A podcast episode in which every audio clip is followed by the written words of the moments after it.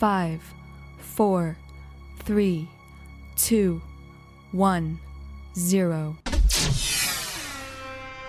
Está no ar. A minha. A sua. A nossa. Rádio Mukifo! E transmitimos em AM, FM, KM, LM, MM e Mr. M. Agora também em MP3, podcast em live e online.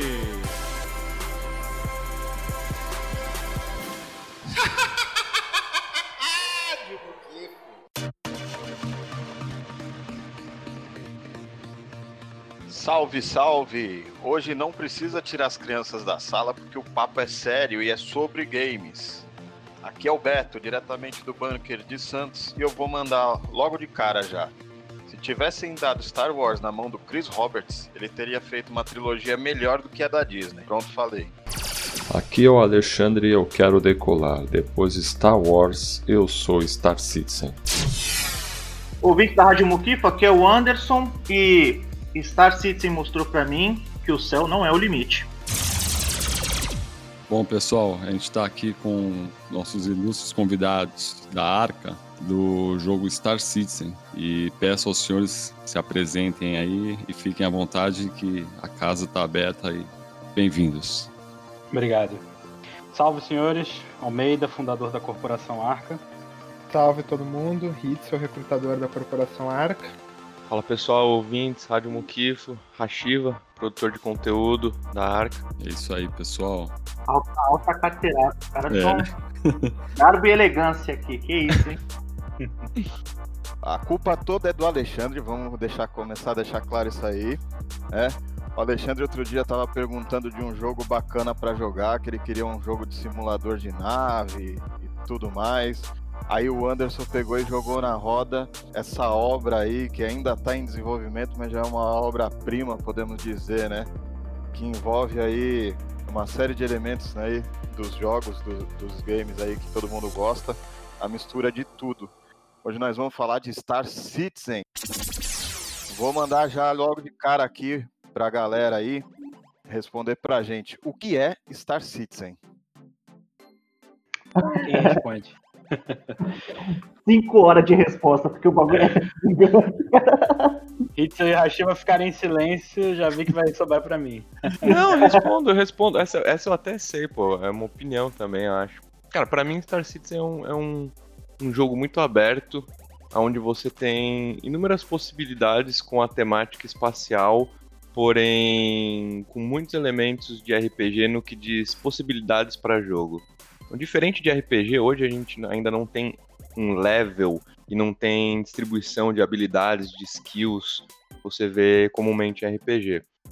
Agora, a questão da exploração de clãs, de PvE, de PvP, de profissões, de, de modos de jogabilidade, de tipos de nave, customização, tudo isso me lembra muito é, um jogo de PvP de mundo aberto, de, de RPG de mundo aberto, com inúmeras possibilidades. Então, assim, o pessoal fala, cara, Star Citizen, o que, que tu faz no Star Citizen? E aí a, a pergunta é voltada, né? O que, que você quer fazer no Star Citizen? Porque dá pra fazer praticamente tudo, se qualquer profissão. Então, é, é um jogo gigantesco de inúmeras possibilidades com a temática espacial. Cara, que. Show de bola. Assim, você comentando aí do, da parada de ele não ter essa questão de, de skills e level, que definiria ele como um RPG, né? Mas ele se enquadraria muito nessa questão de RP, de você não ter uma, uma planilha específica, mas você ter a, a personalidade do seu personagem e interpretar ela dentro daquele universo. Eu acho que ele, ele dá essa possibilidade. Mas não que as pessoas todas vão é, jogar ele dessa maneira e com, com esse intuito, com essa temática. Então. Vale, É, comenta aí, Almeida. É, vale adicionar o seguinte: pessoal que é jogador da década anterior vai lembrar desse game. É, muita gente alega que o Star Citizen é, vai ser o sucessor espiritual do EVE Online. Quem lembra aí do EVE Online? Lançou em 2004, se não falha a memória, um dos MMOs sci-fi mais famosos que existem. Tá, tá até hoje, né? Tem gente que joga até hoje de online. Então, muita gente acredita que o Star Citizen veio, né, para ser o sucessor espiritual, tá? Eve tem muito elemento de RPG, né? O Hashiva acabou de comentar RPG e realmente essa não é a proposta do Star Citizen. Os próprios desenvolvedores falaram que a intenção é que o jogo ele tenha bastante player skill, né? Então você vai ter que é, treinar, né, pé e mão, né, como a gente costuma falar, para ficar bom nas coisas. Não, não vai ser aquela coisa de level, esse tipo de, de coisa que a gente está habituado em MMORPG. Né? O Almeida comentou uma coisa aí que eu acho que o Beto pode colocar aquela questão lá. Ah, mas é o jogo que ele falou agora não é exatamente o jogo que eu tava vendo. Aqui acho que eu não sei a idade de vocês, mas a gente já pegou a época legal ali, o começo do, do, dos anos 90. Tinha um jogo que hoje que eu fui aqui fazer uma pesquisinha rápida para relembrar, e aí acabei descobrindo que é o mesmo o, o produtor do jogo, aí o produtor, Wing o Commander, idealizador, é, isso, o Chris Roberts que criou o Wing Commander. Eu não cheguei a jogar o jogo completo, joguei algumas fases, joguei demo de, de do 1, 2 e 3. E aí eu vi muita semelhança, né, com, com o pouco que eu vi de Star Citizen.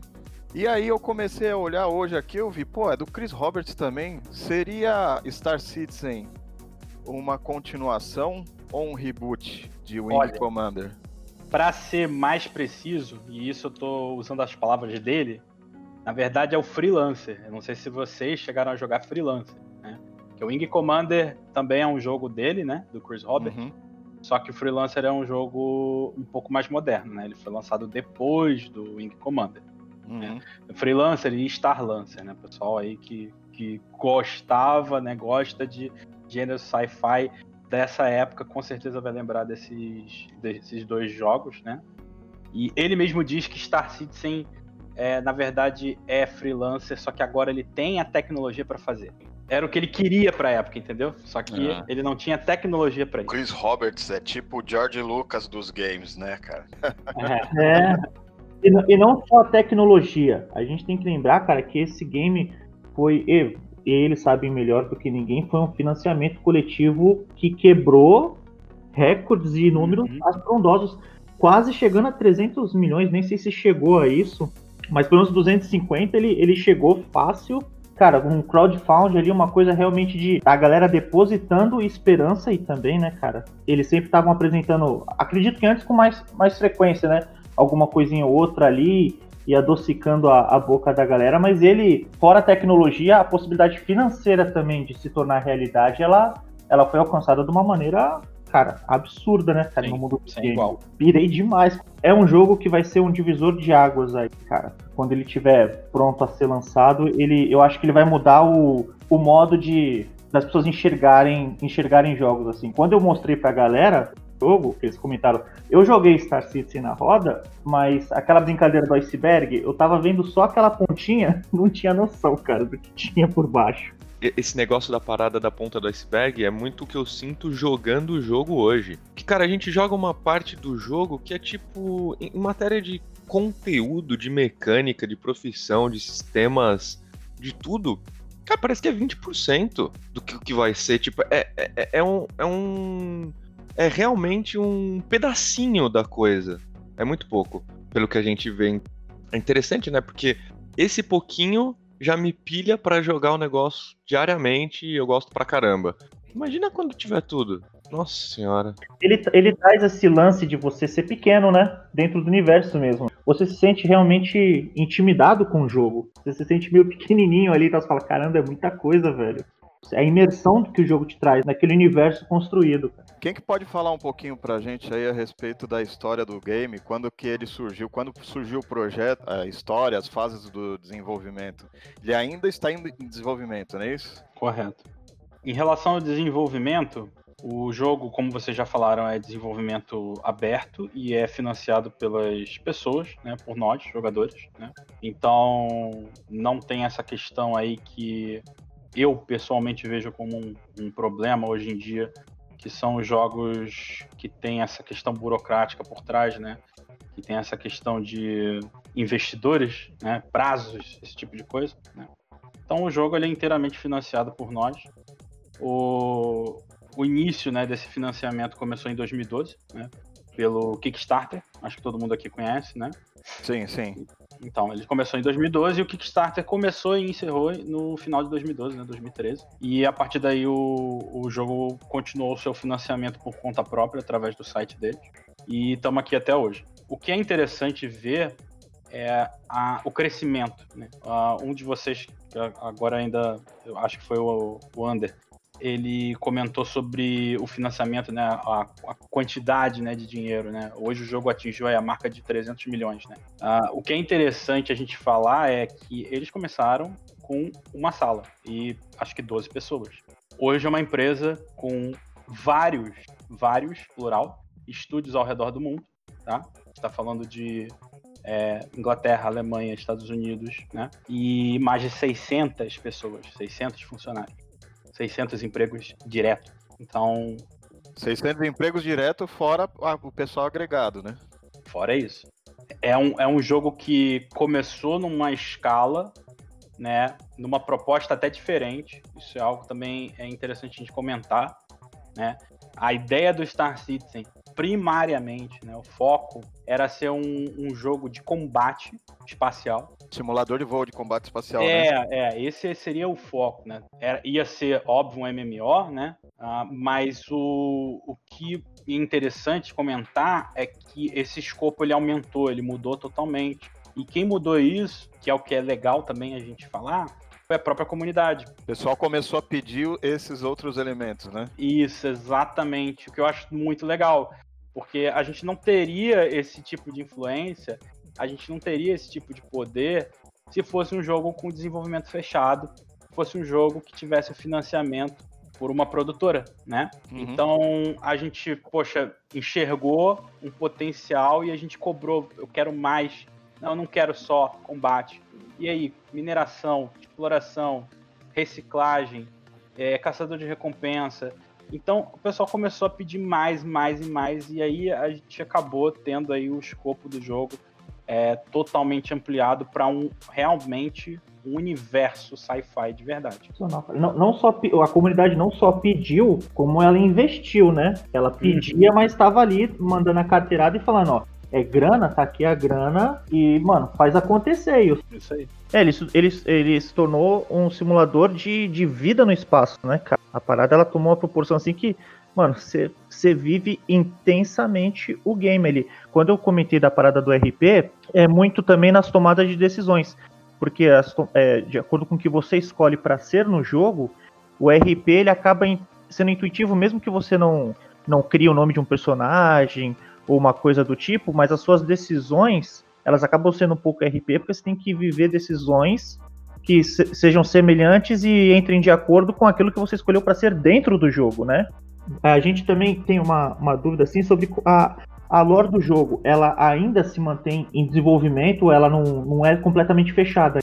Uh, sim, a lore do jogo atualmente ela encompassa uma grande parte do jogo, só que a parte aprofundada da lore ainda não existe. Muita coisa nós ainda não sabemos. Nosso vizinho mais, vamos dizer, próximo, assim, que é o Império Xian, nós basicamente não sabemos quase nada deles porque ainda não foi escrito na lore isso. Nós sabemos muito pouco. É, existem o Xian que você comentou, os Van, Vandui, né? Vandu. É, Vandu e os, Ban, e os Banu, né? Existem mais duas raças que são sentientes, que têm capacidade de pensamentos elevados, que são os Tevarim, que são uma raça que nós encontramos e travamos uma certa guerra com eles. E além disso, existe uma raça que nós não conhecemos muito sobre, que é uma raça além do território Xian, que os Xians não gostam de falar sobre ela. Assim, até que ponto vocês acham que. Porque vão existir dois, dois estilos de, de jogo, né? Vai existir o, modo ali aberto, assim dizendo, né? Com servidores e tal, para você criar o, é, o seu, seu personagem e o estilo de vida, e vai ter aquele jogo no modo fechado. Ambos eles vão estar é, envolvidos ali pela, pela lore. Mas até que ponto você acha que a, que a lore ela vai influenciar no, no, na questão aberta online? Uh, a lore ela vai influenciar no sentido do que aconteceu no passado é fixo, aconteceu, não tem como mudar. Porém, a ideia é que os jogadores façam a própria lore. Tem, por exemplo, uma operação planejada para o dia 1 que se chama Operação Pitchfork. É uma ideia que a galera tem que os jogadores vão fazer um ataque num sistema que foi tomado pelos Vandals e vão tentar tomar ele de volta para a humanidade. Os caras, eles já dentro da lore do jogo, mas eles já estão se se aliando para fazer uma, digamos, uma missão. Isso. É o que eles chamam de player driven, né? Então você tem uma lore onde a comunidade pode e vai influenciar, né? Então a partir do dia 1, muita coisa que acontecer não é apenas criação né, dos escritores de, de lá. É, pode ser muita, muitas vezes acontecimentos que foram é, gerados por nós, comunidade, jogadores. Esse é um exemplo vai ser tipo Gênesis, só a base mesmo, e vocês vão. É, a comunidade vai editar uma raça, vai ser colocada em mais destaque ou menos destaque. Até porque também não seriam nem tantas raças, mas sim as, as corporações em si, né? Também tem isso. Agora, quando você fala base, é, é assim muito importante eu comentar com você e o Hitzel vai confirmar comigo. Cara, a lore desse jogo é muito, muito grande tá? É, é inacreditável, porque o que acontece? É, lembra que eu te falei que o desenvolvimento e o Kickstarter, o financiamento do jogo começou em 2012? Bom, eles não pararam de escrever desde lá, tá? Cara, que isso. Então tenta imaginar. Tem alguém mandando o brasa ali. É, porque em termos de desenvolvimento, programação, é óbvio que você tem vários fatores impeditivos, né? Só que nada impede o cara pegar papel e caneta e começar a escrever, e foi o que aconteceu. Né? É, vai ter o limite da tecnologia ali, do que, que o cara pode renderizar e tudo mais, mas para é. fazer a história não tem limite. Isso, então, cara, assim, essa base, é, assim, é, fica até engraçado chamar de base, né? Porque é uma coisa assim inacreditável a quantidade de posts que eles jogam é, literalmente, semanalmente pra gente a respeito da lore do jogo, sabe? Então, a gente tá falando de cada planeta do, do jogo tem conteúdo, tem história, tem o porquê, como foi encontrado e por aí vai, sabe? Então, uh, ah, para quem, não sei se algum de vocês já se mergulhou no universo de Warcraft, por exemplo, Warhammer 40k, cara, é, vocês podem esperar algo assim em termos de profundidade entendeu? Se eles quisessem, eles literalmente poderiam fazer livros para você ler sobre o jogo, tá? E, e o que valeria, e, e, o que eu ainda acho que, que, vai, que vai acontecer, com certeza. Então esse lance da. não seria uma base, porque a história ela é, é tão orgânica é que ela ainda ela tá viva, ela ainda tá fervilhando ali, tá acontecendo. Mas de acordo com que essa história ainda vai acontecendo, vai surgindo coisas novas, elas inter, é, vocês acreditam que elas vão interferir diretamente na, nas corporações nas, e no modo que vocês vão ter que agir ali? Porque ela, a, as informações vão chegando e vão tendo que se ajustar e respondendo a elas ali, meio que instintivamente. A minha opinião, sim tá? Porque eles têm esse poder de criar eventos, né? Como qualquer MMO, né? A gente já viu esse tipo de coisa acontecer, né? Então, eles tendo esse poder de criar eventos que afetem a natureza econômica, política do jogo, com certeza a gente, como clã, vai ter que é, reagir de alguma forma a isso. A gente vai ter que se adaptar. Ainda mais vocês que estão, por exemplo, você que está encabeçando uma, uma, uma, corporação, um clã, você, você tem que estar tá não só inteirado, mas tentando sempre estar tá já planejando de como isso vai influenciar vocês e como você vai passar isso para quem está abaixo, assim, nesse, nesse aspecto de espalhar a informação e o modo com que a música começará a tocar de acordo com que eles vão, uhum. vão escrevendo e vão, e vão passando as informações, cara. E... É, o, o Hitz ele pode falar melhor do que eu, né?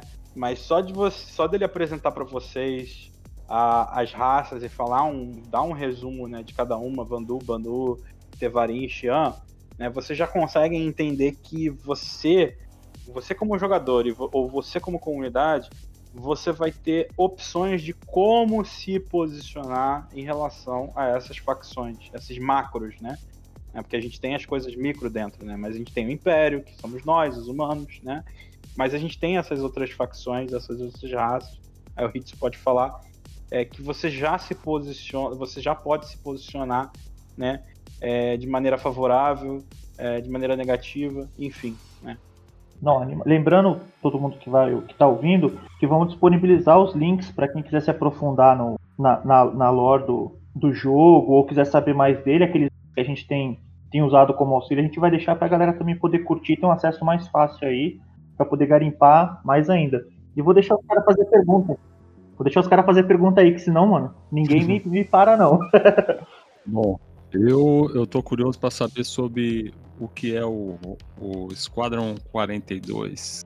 Cara, o que tem de história para contar, ainda mais o elenco que tem ali, cara. Eu queria, eu tô curioso aí sobre essa obra. Vou falar uma coisa para vocês. O Alexandre falou quando na época, né, que a gente tava procurando alguma coisa para jogar junto e, e, poder tirar uma onda de fim de semana e tal, um tempo livre, aproveitando quarentena aí. Aí jogaram na roda sobre o Star Citizen e aí acabei vendo um trailer que foi lançado, eu não sei se é 2014, 2016, não lembro exatamente, falando do Esquadrão 42 que eu falei, meu Deus do céu, cara por que, que não saiu isso ainda? Como é que, como é que tá funcionando? É, aí eu ainda comecei a ver os nomes: Gary Old, Mark Hamill, é, Anderson, John Rhys Davis, Ben, Mende ben Mendelssohn, Cara, Andy Serkins, dá para fazer um Star Wars aí, só com essa galera, né, meu? O Esquadrão 42 vai ser a parte, digamos, o, modo, o modo história, né? solo, história do jogo, é isso? Falando no modo Single simples pra, pra leigo os nubão aí. Vai ter a parte online e vai ter a parte offline. Uh, sim, ao mesmo tempo que nós temos uh, o modo história do jogo, Squadron 42, nós vamos ter o modo online do jogo, que é o Star Citizen. Porém, é importante ressaltar que o Squadron 42 vai afetar a tua campanha no Star Citizen. Um exemplo seria que no Squadron 42, se tu completar o jogo inteiro, tu vai receber o título de cidadão. Existe uma diferença na UE entre civil e cidadão. Hum, interessante isso aí. E sendo um cidadão da UE, tu tem acesso a coisas que o civil não teria, mais acesso a armas, tu tem licença de comércio com alienígenas, tu tem acesso a várias coisas, uma redução de taxa, várias coisas que o civil não tem acesso. O cidadão seria o, um militar, vamos traduzir assim a grosso modo pro, pro, pro mundo real. Seria mais ou menos isso? Não, não necessariamente. Tu pode ser um cidadão por várias coisas, desde que tu tenha sido um membro produtível e honrável da sociedade, tu pode ser promovido ao ranking de cidadão e retirado do ranking de cidadão também se tu começar a fazer muitas coisas erradas. Tem várias maneiras de chegar a isso. Tem várias maneiras de se tornar um cidadão. Uma delas é prestando serviço militar, né? Que, é, que no caso é a campanha. Mas é, é, um, é um. como se fosse uma casta acima da sociedade, né? Como o Hitzel falou, é, é, uma, é um, uma pessoa que tem privilégios, tem acesso a coisas que um cara comum não tem. Seria ganhando um título de um lord, vamos dizer assim. É, tipo isso. Mas não, não é militar. Militar é realmente é, é outra coisa separada. Ah, tá. Não, eu tô, tô perguntando porque realmente sou no bom, eu conheci muito pouca uhum. coisa, através, inclusive, de, de YouTube.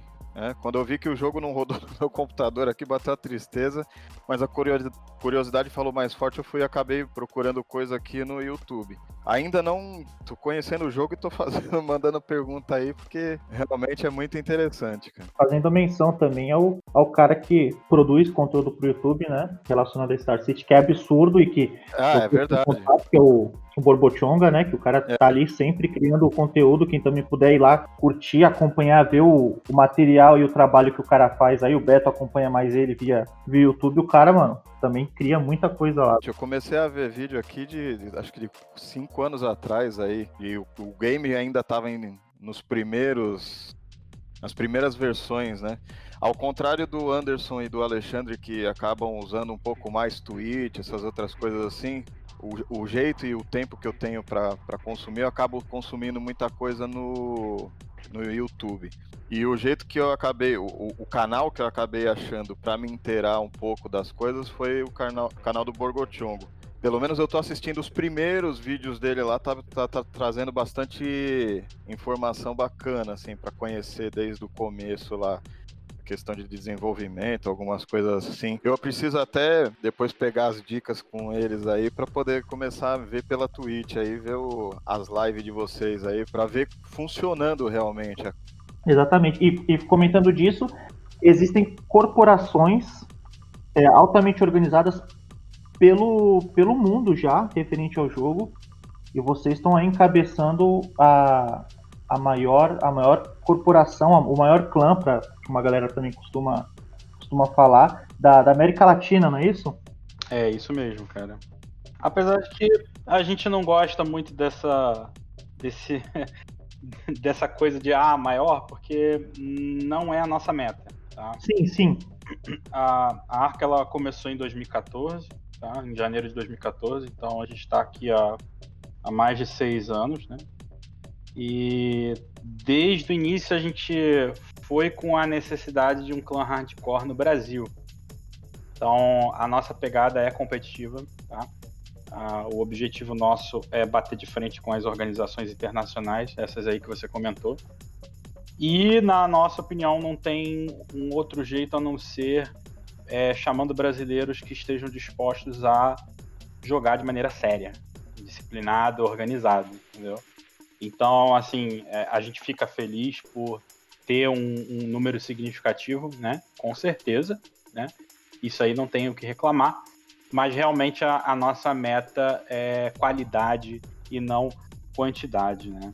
Então a gente quer realmente ser um clã é, altamente competitivo de brasileiros. Tem pela América Latina, mas o foco do, da Arca é, é, jogadores brasileiros. A gente tem portugueses, a gente tem brasileiros que moram no exterior, né? Ah, legal. É, eu, eu acho que o, o principal, não sei, né? O Almeida pode me corrigir, mas o principal é que a pessoa consiga falar a língua portuguesa e se comunicar com proficiência perfeitamente. Eu acho que para todos os, os jogadores no Brasil, que a gente sabe que no Brasil tem essa dificuldade de ter jogos né, é, com, com, a linguagem né, do português Brasil, e você tendo um, um, grupo de pessoas que você consegue interagir com fluidez ali, com, com sabe, é, não só pelo país, mas você fica à vontade de, de conversar. Isso já cria um, uma coisa muito mais harmoniosa dentro do, do grupo ali, né? Você podendo falar de igual para igual. Eu acho que também isso é um, um grande diferencial. E um outro fator é realmente gameplay, né? A gente usa muito de comunicação verbal quando a gente está jogando, tá? Então, a, a, raiz, né, a origem do clã é arma. Acho que vocês já uhum. ouviram falar do jogo, né? É, então, poxa, tem gente que está aqui comigo desde o Operation Flashpoint. Então, tem gente que tem mais de 10 anos de arma, né? Uh, muitas dessas pessoas são militares, ex-militares, pilotos, policiais, enfim. Então a gente veio né, para o Star Citizen com uma bagagem muito extensa de simulação, entendeu? Então é, essa é a pegada que a gente trouxe. Né? A gente era um clã de arma, né? E alguma hora Show tu bola né? Alguma hora tem que enjoar, né? 10 anos a gente foi do Operation Flashpoint, do Arma 2, Arma 3, alguma hora tinha que encher o saco. Destrincharam é. a parada, né, velho? é. E aí a gente esbarrou com isso, né? Star Citizen e. Mas a gente não esqueceu as nossas origens, né? Então a gente trouxe toda essa bagagem, todo esse gameplay é, sério, né, hardcore pra cá, né? E a gente pretende utilizar ele da melhor maneira possível, para estar tá competindo nesse universo. É, o grupo coeso não importa o jogo, né, cara? Você, a galera se organiza e se diverte junto e, cara, eu gosto quando tem a galera que se junta assim. Fica mais interessante.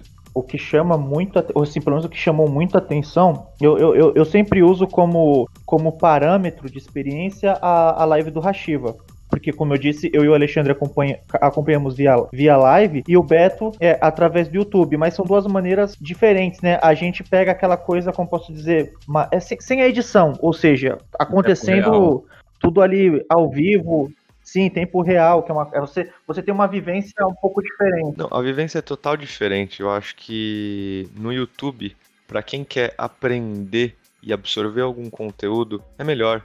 Porque o cara, ele tem cinco minutos pra ver um vídeo, cara, se você entrar lá cinco minutos na minha live, é capaz de não acontecer absolutamente nada, e a gente nem tá falando do jogo. então, é, o, o legal da live é a interação, né? Com o streamer. É que você pode perguntar e você pode ser respondido, e você pode falar, e você pode comentar, e você pode fazer tudo isso. Isso gera um, um ganho enorme para a comunidade e, e para o chat, e para o streamer e tudo mais. Só que para você aprender alguma coisa só assistindo, o YouTube é melhor, porque na minha live você vai ter que esperar aquela coisa acontecer, a não ser que você interaja. E aí entra o benefício da live. Você chega e pergunta, pô, como é que eu faço para fazer mineração em tal lua, não sei o que, qual, qual que é o melhor lugar para achar minério? A gente vai responder. Mas no YouTube, assim, para tutorial, para coisa informativa, é, para quem não tem muito tempo, eu também vejo super vantagem. E também sou consumidor dos, dos conteúdos do, do Borgochongo. não, isso aí. Não, eu fiquei abismado exatamente com isso, porque na live do, do Hashiva, a, de acordo com que as, as perguntas vinham, e, e, quando, e quando começa a vir pergunta, cara, vem tipo. Vem aquela série de onda, ligado? A galera. Basta um começar a fazer perguntas, a galera meio que vai se empolgando aí, principalmente quem tá começando a, a acompanhar a live, então vem muita, muita pergunta. E o que eu achei absurdo, e foi aí que o nome do, do Almeida surgiu, e, a, e automaticamente o nome da arca, foi a organização, e fora isso, não só a organização, mas a pegada de como vocês realmente é, ajudam a galera. Mano, tá precisando de ajuda? Bora lá, tá precisando de, de informação aqui a informação, o que, que você está precisando, tipo assim, a, a, atenção que vocês dão, ou seja, a seriedade com que a, a, a arca leva a parada, entendeu? Cara, independente da pessoa, entendeu? Vocês realmente, é, a, o que ajuda também a, a língua portuguesa, né? Porque vocês realmente estão ali, tipo, para para criar uma comunidade sólida do integrante que está há dois meses ao cara que está mais antigo, mas todo mundo ali de uma maneira e sólida. Isso foi o que mais me chamou a atenção. Falei, mano, esses caras sabem muito o que estão fazendo. É, isso é importante ressaltar, cara. A gente não cobra experiência. Né? O cara, ah, comprei o Star Citizen ontem. Pô, é melhor não entrar no clã, os caras vão, vão achar que eu sou noob. Cara, a gente não tá nem aí pra isso, entendeu? A gente tem instrutores dentro do clã, a gente procura fazer atividades semanalmente dentro do clã, a gente tem aulas, entendeu? Porque, assim, uma coisa que a gente também avisa pro pessoal que vai comprar Star Citizen, não se engane. A curva de aprendizado desse jogo é enorme. Não é aqueles jogos que a gente está habituado hoje em dia, que daqui a uma hora e meia, duas horas, você já pegou a ideia do jogo. Né? A Star Citizen, daqui a uma hora e meia ou duas horas, você percebe que você não sabe nada. Você pegou sua nave. É. você tá no hangar, né? Você tá no hangar. Então, então a gente. É, isso é uma coisa que é bem válida a gente comentar, né? A gente não cobra experiência nenhuma. Pô, a gente tem gente que joga Star Citizen há sete anos lá. Mas isso é irrelevante pra gente, né? Poxa, uh, na verdade, esse cara vai estar tá ajudando o recém-chegado, né? Esse cara vai estar tá servindo como tutor lá dentro, né? É só entrar e jogar que o cara vai pegando o ritmo, né? Aí eu queria deixar vocês explicarem melhor como vocês fazem esse esquema de o, como, como, como que as pessoas chegam até vocês, essa questão de, de recrutamento. E, cara, como é vocês começam. Como, como, como vocês lidam com. com porque, tipo assim, é difícil. Você tá dentro de um jogo, mas vocês estão administrando o fator humano. São pessoas ali, cada um tem, né, seu, seu jeito de pensar, o seu jeito de jogar, de entender o jogo. E vocês têm que tentar direcionar ali. Aí, como vocês começam a dividir, é, a dividir tipo, o cargo, a importância daquele ali. É, mano, você vai. Cara, você tem mais aptidão para fazer isso? Como é que vocês, vocês tentam chegar nesse, nesse comum acordo? Bom, uh, tua primeira pergunta, como as pessoas chegam até a gente, né? Aí, cara, por vários meios, né? É o, o cara que veio pela stream do Hashiva, por exemplo, né? Hashiva aí faz um grande favor, é, recomenda né, a arca para pessoas lá da live dele o próprio Borgo, né? Borgo é um membro nosso, né? Há muitos anos. E ele, sempre que pergunta, ele recomenda a Arca. Então, a pessoa ela vai chegar até a gente de vários meios, né? De vários meios. Uh, e a partir daí, né? A gente vai estar tá fazendo uma espécie de entrevista, né? A gente chama de entrevista, e o Hitzel pode até falar, porque ele é recrutador da Arca, né? A gente chama de entrevista, mas acaba sendo uma apresentação aonde a gente vai falar para a pessoa, olha, a ARC é isso, as regras são essas, a proposta é essa. Você concorda? Porque a gente tem é, várias pessoas dentro da ARC, né? É, a gente tem pegadas diferentes dentro da Arca, mas ao mesmo tempo a gente tem fatores em comum, entende? Então a gente tem uniformidade, né? Um, e, e, a gente tem até diversidade em termos de carreira, né? Porque, poxa, um jogo tão grande quanto esse, né, que vocês já devem ter lido, né? Pô, lá você vai poder ser piloto de caça, é, comandante de nave capital, né? comerciante, minerador, explorador, enfim, né? Uh, cara, você vai encontrar gente na arca que odeia PVP. Você vai encontrar gente na arca que adora PVP, que nem eu. Só que a gente tem um fator em comum. É o que? É hardcore. É jogar sério. É jogar de maneira organizada. É se comunicar. É aprender com os veteranos. Tá entendendo? Sim. Então, isso realmente não muda o cara tá disposto a jogar dessa maneira, ele pode, ele vai ser muito bem-vindo aqui e ele vai gostar muito, entendeu?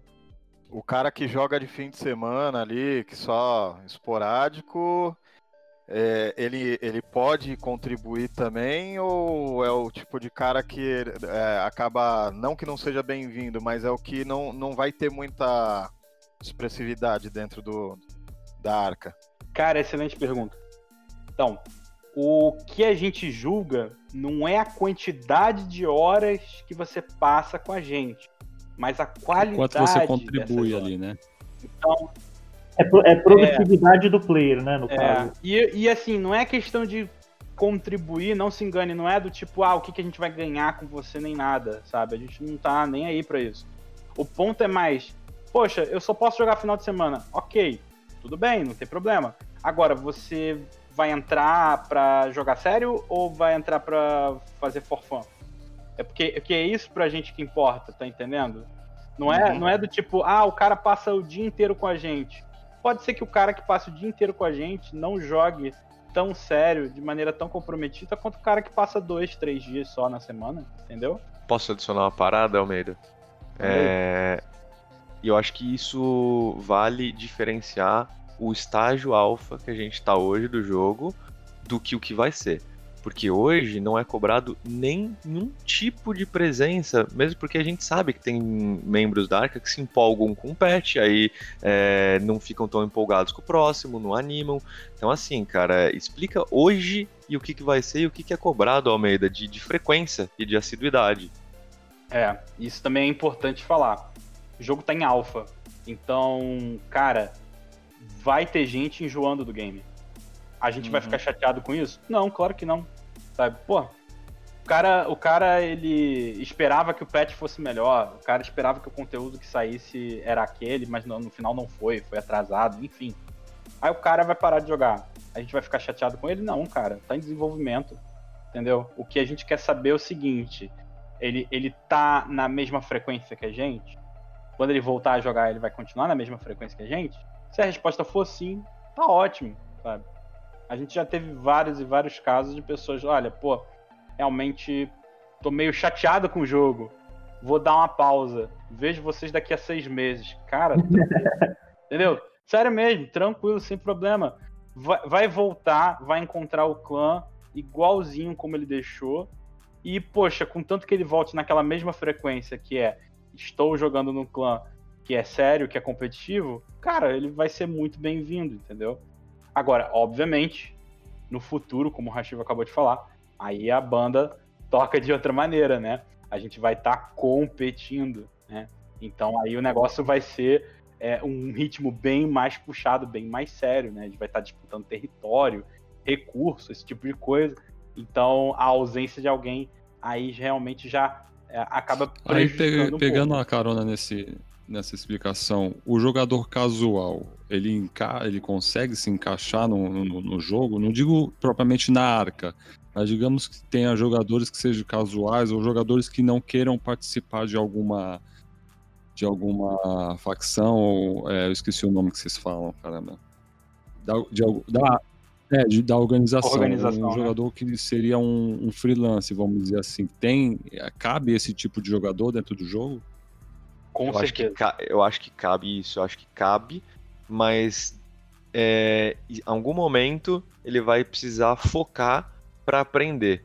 Porque o jogo, como o Almeida falou, tem uma curva de aprendizado agressiva, não é fácil aprender. Então, assim, eu acho que é mais fácil ele se tornar casual depois que ele jogou um tempo Sim. sério e aprendeu, entendeu? Agora, começar jogando de forma muito casual, tipo, uma hora por dia, vai demorar dois verdade. meses para aprender as coisas, eu acho. Até porque esse jogo deixa bem claro que não tem essa de pay, pay to win, né, cara? Não tem essa de você comprar alguma coisa e tirar tanto benefício dela. É experiência de quanto você. É experiência e número, porque vocês deixam bem claro de tipo assim. Não adianta eu ter uma nave gigante com armamento gigante e eu sou um cara só, tá ligado? Eu gastei milhões aqui nessa nave, mas, mano, é só eu e eu preciso de mais 15 cara aqui. Não é pay to win. Você vai depender de, de matéria, matéria humana também, né? De aliados e tal. Tem essa, essa questão também, né? Uhum. É, cara, esse assunto que você tocou é, assim, pra gente que é da comunidade, é, a gente começa até a, a rir um pouco, porque é como se a gente estivesse desarmando uma bomba, entendeu? O nego fala pay to win, nossa, meu Deus do céu, né? Começa os debates, né, fervorosos, né? Mas, cara, Tava eu- eu... já tava pensando aqui. juro, juro, juro. Eu tava, a minha É. cuca tava a mil aqui. Não, lança, lança aí, Hashima. A gente, cara, tem que, tem que Vamos sangrar essa ferida aí, mano. Eu acho que hoje, como a gente tá num estádio de desenvolvimento, ainda assim as pessoas têm que entender que elas não estão comprando coisas e nave, elas estão ajudando a desenvolver o jogo Exatamente. e elas têm coisas em troca nesse jogo. E aí o que, aconte- o que acontece? É... A partir do momento que você vai poder comprar todas as naves no jogo depois, é, isso vai acabar. Então acho que a gente tá num estágio um pouco diferente desse, entre aspas, pay to win do que o que vai ser na verdade. Mas fala aí, Almeida. É, cara, assim, bom. é- É um, é um assunto que rende, tá? É um assunto que rende, mas eu espero não, não ocupar muito o tempo de vocês. É, dá uma, um superficial, um resumo aí do que você conseguir. Mas assim, a, a minha opinião sobre isso é a seguinte.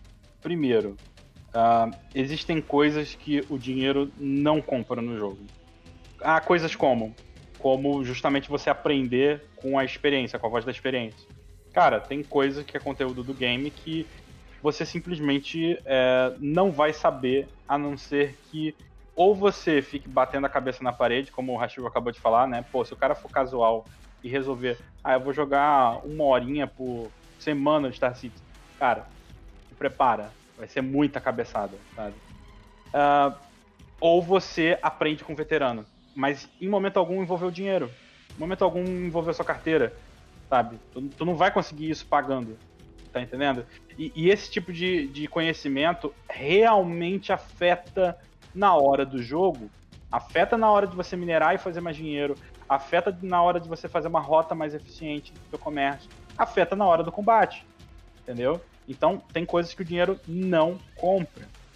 Agora, dito isso, também eu aviso pra vocês: não é Star Wars, tá? Então, não adianta achar que vai dar uma de Luke Skywalker, vai pegar uma, uma X-Wing e vai explodir uma estrela da morte inteira, tá?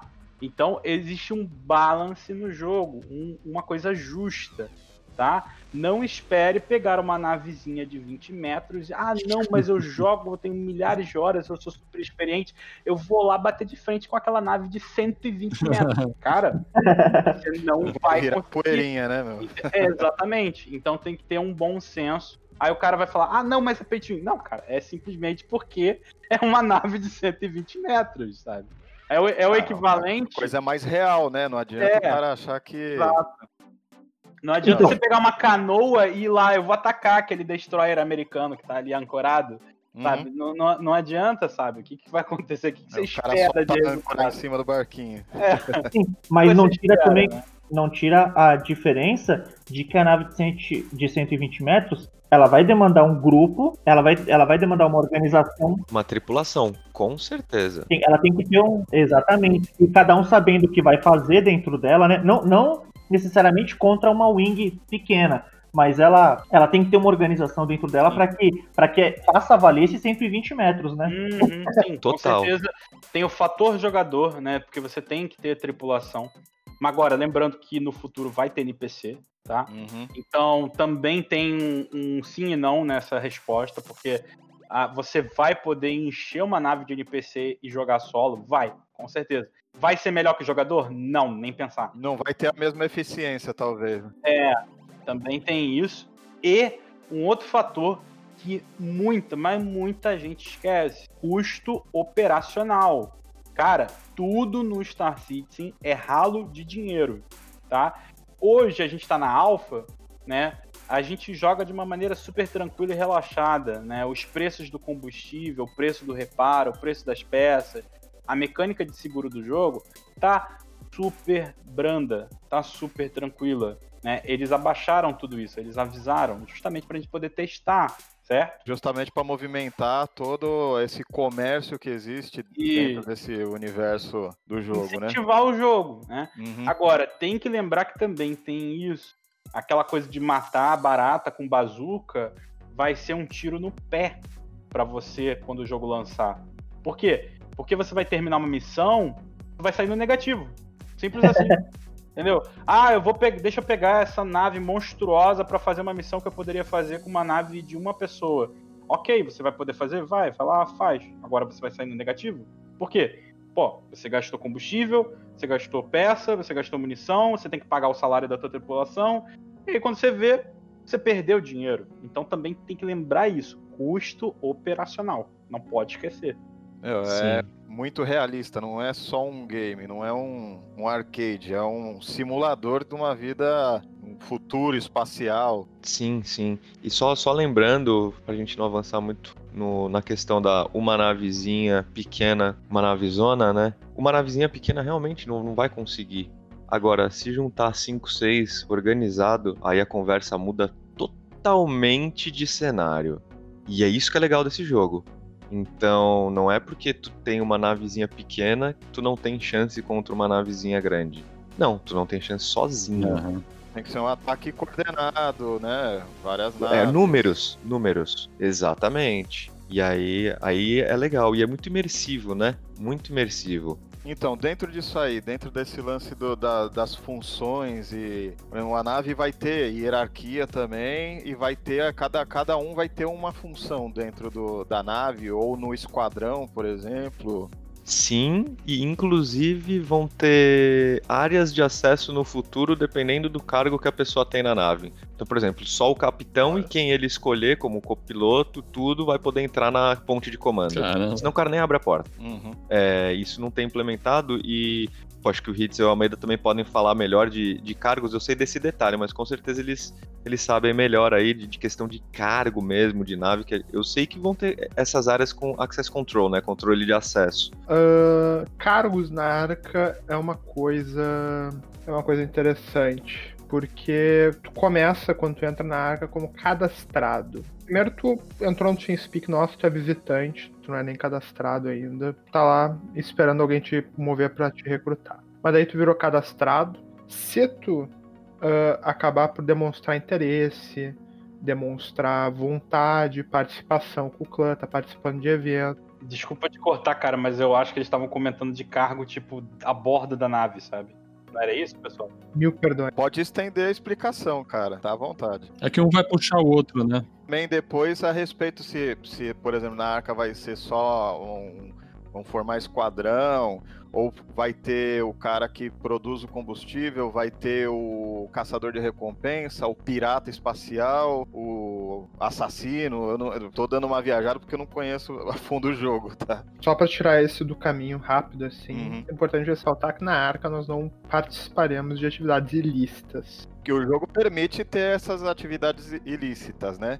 Sim, sim, sim. É um gameplay, é um gameplay criado, é um gameplay existente. E não será punido de ser um pirata desde que tu não seja um griffer. Porém, se tu quiser participar do. Se tu quiser participar da arca, tu não vai poder tomar parte nesse tipo de gameplay. Hum, legal. Tem a opção do cara ali. Se ele resolver ir pro lado do, de fazer as coisas erradas, ele vai ter que procurar uma, uma outra turma que faça isso. Isso aí.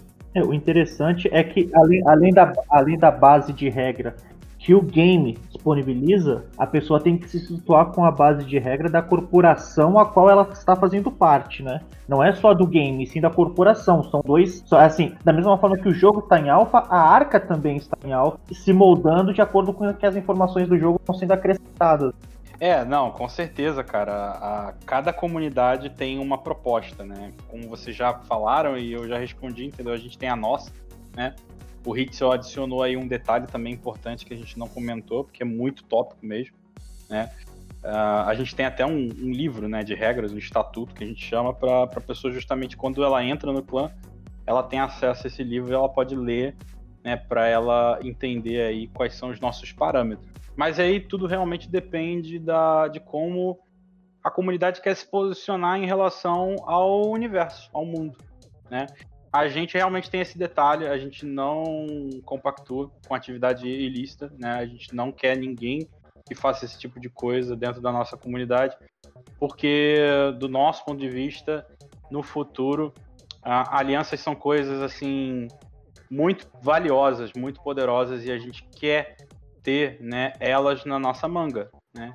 E é muito mais fácil, né, você conseguir fazer esse tipo de aliança, né, esse tipo de acordo, né, uh, quando a comunidade lá fora sabe que você não pratica esse tipo de coisa, entendeu? É, você é visto de uma maneira diferente.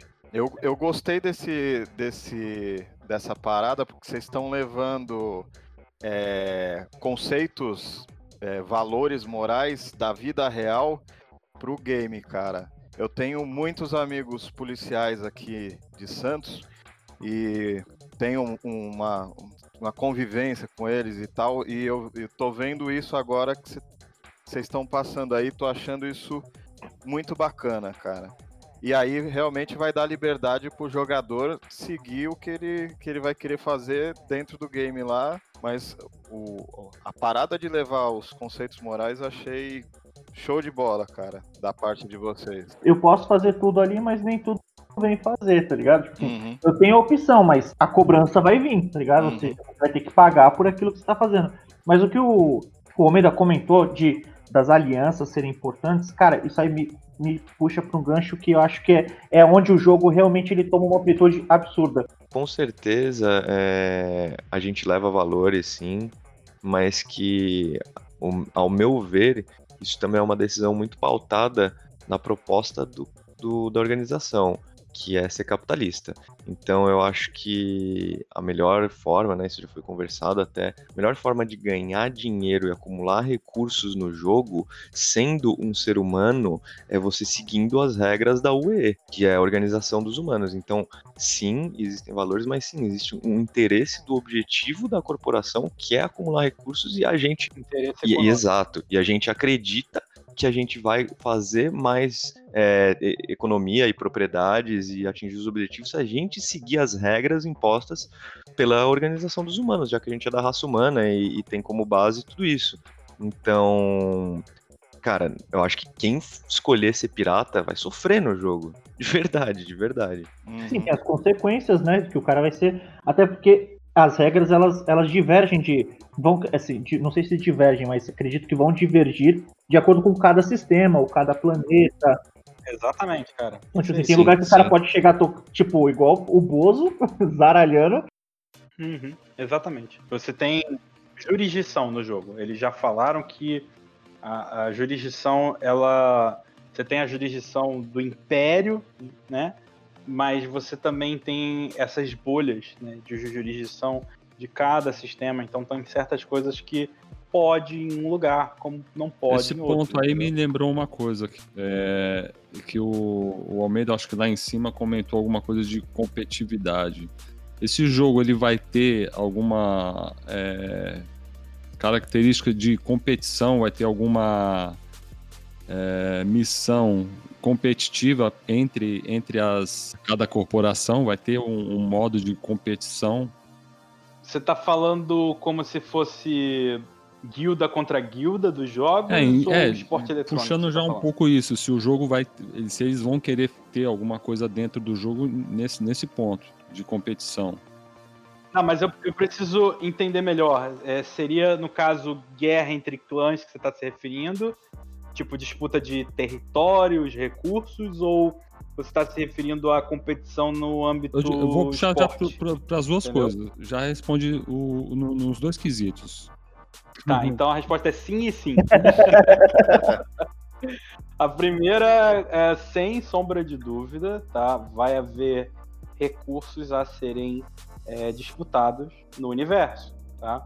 Isso inclui estações espaciais abandonadas, territórios, né? Você vai lá simplesmente pousar num lugar, construir uma base e falar isso aqui é meu, né? Você vai ter naves extremamente raras no jogo que você não consegue comprar e nem consegue fabricar. Você só encontra, né? Então, esse tipo de recurso, né, extremamente valioso, ele vai ser, né, disputado entre essas E comunidades. já existe uma certa. Assim, a, a interação das comunidades, ela, ela já existem, né? A- a- é engraçado que eu até tava vendo a última vez que a gente conversou, que já que tem realmente, digamos, um senado ali, né? Com os representantes da- das corporações. A galera já consegue ter mais ou menos uma. Até para se identificar com, com o modo de pensar e de agir de alguma corporação ou outra, mas já existem embates, fo- fora, fora as alianças, já, existem corporações que, digamos, incomodam uma a outra, assim, alguma coisa do tipo. Já tem alguma guerra declarada? É, vamos, vamos, já, vamos, vamos tirar a parte bonita. Ah, cara, assim, sinceramente, acaba sendo mais é, cachorro latindo, entendeu? Porque ah, hoje você não tem espaço, você não tem conteúdo pra esse tipo de coisa, entendeu? O jogo ainda nem MMO ele tá, né? Eu não sei se vocês chegaram a jogar o game, Não. mas hoje o jogo ele ainda não tem a tecnologia para fazer ele se tornar um MMO. Então o game acaba sendo separado em instâncias com no máximo 50 jogadores. Então não tem como acontecer esse tipo de coisa, né? Fora que a permanência hoje no jogo é muito fraca ainda, né? Então as coisas elas acontecem, certo? É, elas ficam gravadas, mas muitas vezes elas são apagadas depois de seis meses, um ano, entendeu? Então, no final, você tem apenas atritos entre as comunidades. Mas, assim, é, poxa, desenvolvimento, né, evolução para um combate, uma guerra, né, algo com uma escala grande, ah, não tem nem como acontecer, cara, mesmo que o cara queira. Hum, Mas pelo menos vocês já conseguem ter uma noção de acordo com que as ideias vão sendo expostas por outras corporações, tipo aquelas que divergem com onde você futuramente podemos ter algum problema com a galerinha dali ou com a galerinha daqui, tipo o modo de pensar deles e tal. Já dá pra começar a ficar com aquela pulga atrás da orelha. Bom, a nossa política arca é o seguinte: neutralidade, né? Então, aquele bem famoso não mexe com quem tá quieto, Uhum. sabe? Então, é isso. A nossa política é não mexe com quem tá quieto. Ah, a gente não tem é, problema nenhum com ninguém, né? Ah, a gente dá até um enfoque de evitar conflitos com comunidades brasileiras, né? Até porque a comunidade brasileira em si, no geral, é muito pequena. A gente é uma gota no oceano, infelizmente, Uhum. tá? E eu espero que pessoas como vocês, geradores de conteúdo, né, você, Rashiva, vocês, né, Rashiva, Borgo, enfim, ajude a mudar isso, né? Porque, assim, Star Citizen no Brasil, você fala e, porra, 90% das pessoas nem sabe o que é o jogo. Né? Nunca ouvi falar. Uhum. Então, hoje a gente é uma gota no oceano. Então, a gente, como clã, a nossa política é essa. É, não mexe com quem tá quieto.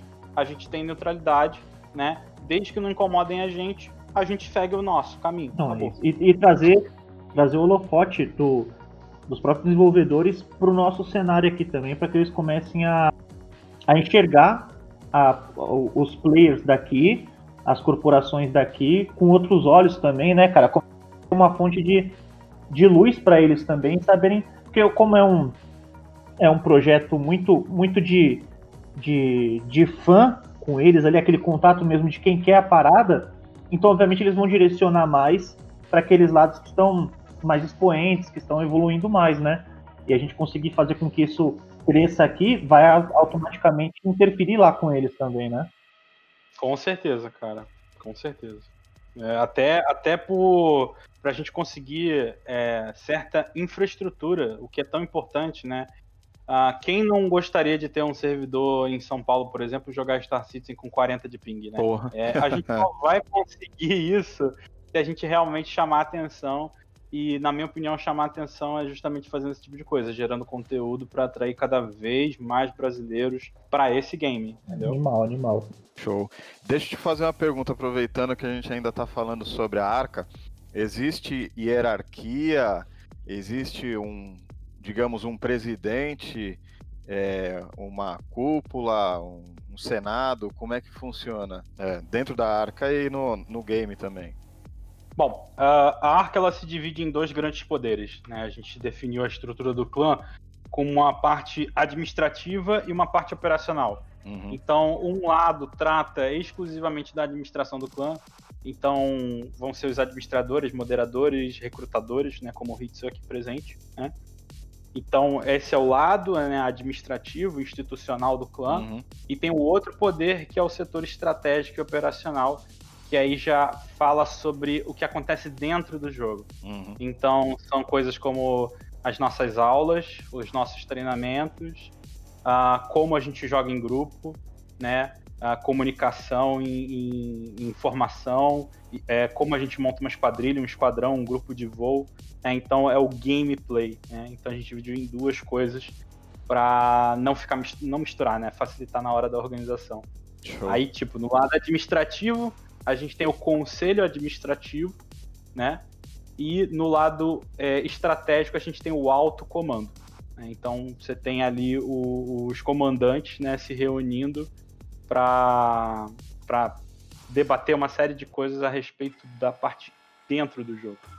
Caraca, que animal, cara. Muito bacana, cara, muito bacana. Isso foi uma organização que vocês optaram por fazer independente do que o jogo, o jogo não te dá, assim, ah, você tem que ter X, Y, Z de. Não. Foi criado por vocês. Sim, sim. Cada organização tem a sua própria estrutura, né?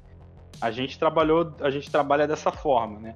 Uma coisa é fora do jogo, outra coisa é dentro do jogo. Dentro do jogo, sim, tem, tem rank, né? Uhum. Onde a gente julga a experiência da pessoa. Como o Hitsu até comentou, o cara entra lá como visitante, faz a entrevista, vira um cadastrado, aí depois vira trainee, aí, por exemplo, né, faz um exame, né, que a gente tem, né, uhum. onde vai, a gente vai julgar o conhecimento do cara e vira membro pleno. Ele vai evoluindo, né, ele querendo subir, por exemplo, a parte de liderança, né, já são os cargos de comandante. Então tem hierarquia dentro do game. Agora na parte administrativa já não. São cargos, né. uhum. né?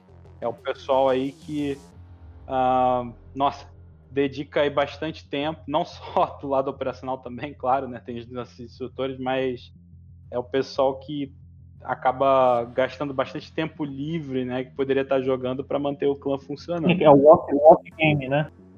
É, tanto off O jogo on, dá né? essas ferramentas também, né? Pra você fazer isso tudo. Não. Nada? Nada. Nada, nada. Isso é tudo organização interna nossa. Entendeu? A gente tem, a gente tem instrutores, a gente tem tutores, a gente tem recrutadores, como o Hitsu aqui presente, a gente tem administradores, a gente tem comandantes que vão estar organizando e liderando missões, atividades, eventos. Então, tudo isso é, Caramba, é, legal, é trabalho nosso mesmo, né? Estrutura nossa. Cara, vocês estão de parabéns e, porra, por que, que não colocam. Ah, precisa ter um servidor no Brasil, cara. Principalmente é. com, com, com esse empenho, esse trabalho que vocês fazem, cara. Puta merda, eu tô impressionado, mano. Ah, mas, mas isso, os desenvolvedores, eles, eles têm acesso a esse tipo de, de, de conteúdo que vocês trabalham, ou isso é trabalhado, é, vamos dizer assim, fora do jogo, e vocês incorporam isso dentro do jogo? Exatamente, né? Tem muita coisa que acontece fora do jogo, mas a gente vai uhum. ver o resultado dentro por exemplo. Ranks, né? Ranks e cargos, isso não tem nada no jogo. É. A gente sabe quem é que manda e acabou. Mas a gente tem esses resultados sendo mostrados também no jogo, né? Poxa, a gente. Ah, Pessoal, quinta-feira vai ter aula sobre teoria de voo, é, nove da noite. Vai lá o pessoal da se junta, faz uma aula né, com o instrutor, aprende coisas que não sabiam, vai ter resultado lá no jogo quando for jogar. Vai lembrar da manobra que, Uhum. que aprendeu lá com o instrutor. Vai lembrar da- de tal técnica, de tal coisa, né? Cara, que show de bola, bicho. Era essa a minha dúvida assim pra quem tava chegando. Tipo, vai, tô entrando agora na parada, tenho. é, fiz o meu processo aí de recrutamento com a Arca, né? No caso com o Hitzel, que, que fica responsável nessa, nessa pegada aí. E tipo, aí como é que vocês conseguem demandar essa questão formação de grupos pra treino, ver quem tá produzindo, é, produzindo assim, respondendo melhor aos treinos, que tem mais aptidão, é tipo, vocês se reúnem pra para assim vocês deixam muito livre para a pessoa escolher realmente o que ela quer o que ela quer ser ou também entra essa questão de pô cara você tem muito valor e muita aptidão para determinada situação dentro da área que a gente acredita que você aqui exerceria uma função muito produtiva Tá, boa pergunta, cara. No caso, o que a gente instrui é considerado universal, entendeu? Então, você tem carreiras dentro da Arca, né? Se vocês entrarem no nosso TeamSpeak, vocês vão ver os rankings, né? é, com cores diferentes. Então, se você vê um cara com a cor vermelha, quer dizer que ele é- tem a preferência em combate, né? Se você vê um cara com a cor laranja, ele tem preferência em ser suporte. E por aí vai, né? Ah, mas o que a gente instrui, especialmente para quem chega, é considerado universal. Então não, não tá relacionado diretamente a, ao, ao que ele prefere no game. Né? É, é algo que todo mundo precisa saber. Todo mundo que É. entrar vai aprender a mesma coisa. É, exato. Então você tem, por exemplo, coisas como conhecimento técnico da nave. Pô, o que, que esse montanha de botão, esse painel na minha frente? Cara, tanto o mercador como o combatente, ele tem que saber o que, que é. É universal, sabe? Ah, como é que eu baixo o trem de pouso? Uhum. Entendeu? Como é que eu faço isso e aquilo? Então, é, a gente acabou montando o que a gente chama de módulo básico, né? E aí entra aquela parada que eu já falei pra vocês. Não se enganem, a curva de aprendizado desse jogo é enorme. Pra vocês terem ideia, no nosso clã, o módulo básico são mais de 10 horas. 10 horas de conteúdo. A gente não vai, a gente não vai passar pra vocês de uma vez só, óbvio, não tem como, é loucura. A gente divide em aulas, né? Então a gente vai lá e tenta marcar, né? E as pessoas vêm nesse dia, nessa hora, se reúnem e passam aí uma hora, uma hora e meia com o instrutor e saem de lá sabendo alguma coisa, entendeu? Se, o, algo se vocês não tivessem trago esse todo esse, esse, esse trabalho que vocês construíram para o jogo, como é que o jogo funciona sem, é, sem a arca? Vamos dizer assim, como é que o jogo funciona sem a arca? Sem o, o trabalho que vocês fizeram, cara. Aí eu uso as palavras do Hashiva, cara. Aí é.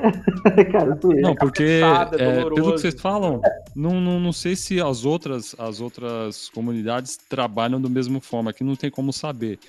Mas como, como seria jogar o Star Citizen se é, vocês criarem ali, criar a comunidade, mas se vocês não tivessem trago toda essa bagagem militar para o jogo, como é que vocês trabalhariam isso com as ferramentas do jogo? É, Cara, eu acho que não trabalharia, mas isso não significa que a pessoa não pode se divertir, não possa ser uma boa jogadora. Então vamos lá. É, eu tenho amigo, é, amigos, mais um em específico. O cara não é da arca. O cara não quer vir pra arca. O cara joga o jogo todo dia. E ele não curte corporações muito grandes, muito organizadas. O cara é mais lone wolf. Ele não, não quer vir. E tá tudo certo, e não é nada contra a Arca. Inclusive, ontem a gente tava falando sobre isso, tem um monte de gente na Arca que adora ele, tem um, ele adora um monte de gente da Arca, mas ele não quer vir, porque ele quer jogar sozinho. Ele quer jogar sozinho. Pelo menos do jeito que o jogo tá hoje, no momento, o cara quer, quer jogar, e ele joga de boa, e inclusive a gente tá num servidor agora, comentando com vocês, tá só eu e ele, eu tô andando aqui, perambulando pelo servidor e falando com vocês, porque eu não Que consigo só inveja. ficar parado. que Uhum. inveja. E, e cara, é, é uma coisa que é muito pessoal. Eu acho que, poxa, com certeza, em matérias de fazer e acontecer no jogo, em matérias de fazer evento, em matéria de um monte de coisa, é, cara, a minha experiência, eu tenho certeza de que é muito mais legal estando na arca. Eu não tenho dúvida. Só que a gente não dá para saber o que é melhor para os outros e o que é mais legal para os outros, né? Então, esse meu amigo, por exemplo, o cara sabe fazer tudo. Ele sabe minerar, ele sabe fazer cargo, ele tem uma frota grande de naves, ele tem amigos no jogo, ele se diverte pra caramba fazendo as coisinhas dele. Ele participa de eventos da Arca? Não, não participa. Ele joga com a gente no teste? Não, não joga. Ele tem aula da Arca? Não, ele não tem. Na minha opinião, o cara tá deixando de lado um monte de coisa que eu julgo legal. Mas o cara, poxa, ele já se decepcionou pra caramba com o clã grande, onde ele dava vida. Uhum. O cara, cada um tem sua história. É, a gente não tem como dizer que, eu pelo menos, não, não caio nessa ilusão de que, cara, a, a Arca é o melhor clã para todos os jogadores. Acho que é ilusório isso. É, não, gente, por isso que tem a entrevista e tudo. É, a Arca é para quem quer jogar o jogo de uma forma séria e organizada com, com questões de PVP e PvS sem fazer bandidagem no jogo. É, é isso. Mas eu acho na minha cabeça é com certeza dá para você curtir pra caramba o jogo, ser um ótimo jogador e não tá na arca nem em clã nenhum. É, principalmente no estágio que o jogo tá atualmente. Mas aí o cara fala, pô, eu quero participar de grandes guerras e tal. É aquilo, cara. É, é tipo, para mim. Só tem um eu jeito. joguei. É, eu, eu, eu me comparo com World of Warcraft, porque eu joguei 12 anos de World of Warcraft. Cara, dá pra ser solo? Dá pra tu ser solo mas tu não tu vai estar tá deixando de lado um monte de coisa que quem joga é e quem joga no com um clã grande não deixa de lado isso porque eu jogo solo mas eu tô num clã grande então eu participo das coisas e quando eu quero jogar solo eu jogo solo também é, o é... jogo te permite, não, não, você não tem a, a obrigação de estar tá sempre tal, né? Você pode também ter o, sua vida fora, fazer as coisas off além do, da, da, da, do que você tá. Eu me vejo muito nisso aí, porque eu, eu, eu, durante muito tempo, desde o começo, quando eu tinha o PlayStation, eu sempre gostei de jogar é, o jogo sozinho. Tive meu, minha dificuldade para começar a jogar jogos online. Eu gostava do modo história, dos jogos e tal. Aí caiu Titanfall de paraquedas aqui no, no Xbox. Eu comecei a jogar. Foi o primeiro jogo que eu joguei online, interagindo com outras pessoas. Que até então eu gostava de jogar meu jogo aqui. Queria, tipo, GTA, quero ficar só andando de, de, de moto. Ah, vou pegar um caminhão, vou fazer uma. Cara, missão, joguei muito tal. Titanfall. Titanfall é um jogo Titanfall maravilhoso. É animal, cara. Eu tenho saudade. É que, cara, quando eu entro hoje, na verdade, meu filho entra, fica às vezes 15 minutos esperando aparecer alguém, porque a galera debandou pro 2 e para outros jogos, né? Mas eu tive dificuldade, cara. Hoje eu consigo jogar um pouco mais esses jogos interagindo com outras pessoas. Eu era meio antissocial, sabe? É, preferia estar tá na, na minha aqui, era questão de escolha, de ah, vou fazer tal missão, ah, não vou, vou. Mas é, eu, o que eu tô achando, que eu, tô, que eu vi aqui, potencial do jogo, que é bacana que te permite, você faz a escolha que você quiser. Joga sim, sozinho total. e vai descobrindo as coisas, ou você tem é, uma experiência diferente é, se, se alistando aí, digamos assim, se, se fazendo parte de um da arca, né? Por exemplo. Então, total, eu não sei o que seria é, da, do meu nível de, por exemplo, manobras de combate, comunicação, componentes de nave, o meu nível de conhecimento de, do jogo em geral, se não fosse o pessoal da Arca e as aulas da Arca. Então, assim, eu absorvo. O Almeida sabe, cara, eu, é, tem vezes que não dá, mas tem muitas vezes que eu paro a live para ir fazer a aula da Arca. Então tô lá fazendo stream, corto uma hora, vou assisto a aula e volto, porque é importante para mim. É, é um comprometimento, né, cara? Acho que o resumo, o resumo disso tudo é, cara, Star Citizen, você tem espaço tanto para o jogador casual, você tem espaço para o jogador que é competitivo, que é mais sério, entendeu? É, não, não, não existe um impeditivo, né? O cara, ele quer jogar de maneira é, mais descontraída, ou ele quer jogar é, mais solo, ou com poucas pessoas, né? Com um círculo pequeno de amigos, cara, o que jogo te permite não ter esse impedir, leque de opções aí. Permite. Permite completamente. É Porém, né, existe, existe, isso não dá para negar, existe sim o benefício de você entrar numa comunidade, né, que existe há anos, com jogadores veteranos que vão estar lá, né, te acolhendo, né, te orientando, sabe? Existe O bagulho é negra, né, velho? Parada, tá? É, então, quanto tempo esse meu amigo pra demorou pra refutar, chegar nesse nível? Eu não sei, entendeu? O cara joga anos. Eu sinto que, pô, eu tô num nível de conhecimento muito bom pra quem começou a jogar dois, três meses.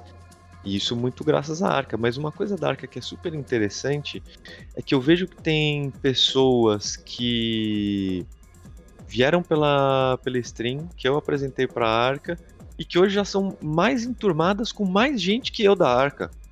O cara tá lá todo dia jogando com o pessoal da Arca. E, e a Arca é um clã que existe sim um grupo grande, mas existem é, grupos de amigos pequenos, porque você imagina, com centenas de pessoas, cara, você acaba, como num- numa faculdade, como no trabalho, como no colégio, cara, não tem como, você se aproxima de algumas outras pessoas mais. Você pode até ser colega de todo mundo, obviamente vai respeitar todo mundo, mas. Cara, é, você pode jogar solo, você pode jogar com grupos pequenos de amigos, você pode jogar com a galera. Eu me sinto muito livre dentro da arca. Eu, sinto, eu me sinto zero cobrado.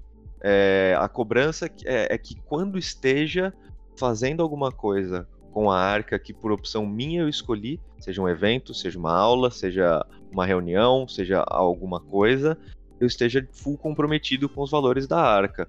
Mas, cara, nunca recebi uma mensagem do tipo assim, cara, é, você precisa participar de tal evento, você precisa participar de tal aula. E eu acho isso muito legal. Eu acho isso muito bacana, porque realmente a gente, a- cada um tem a sua, o seu tempo e a sua curva de aprendizado. Então a arca possibilita que as pessoas aprendam no ritmo delas. Cara, já teve também gente que falou, poxa, é, não consigo aprender as coisas tão, tão rápido, não sei o quê. Mas, pô, é, tá indo atrás? Você precisa ir atrás, né? Precisa participar das aulas, precisa chamar os caras pra jogar, precisa fazer as coisas. E a Arca não vai tirar ninguém, né? De novo, eu acho, não vai punir ninguém porque não tá indo nos eventos, mas essa pessoa tá perdendo a chance de novo de estar tá absorvendo alguma coisa. E aí, é... é, e aí eu acho que o acaba sendo mais incoerente ainda que o cara escolheu estar num clã grande, né? E não tá aproveitando os benefícios. Então, tipo, pô, cara, é, faz a aula. Não, não é, ela não é chata, é super legal, cara.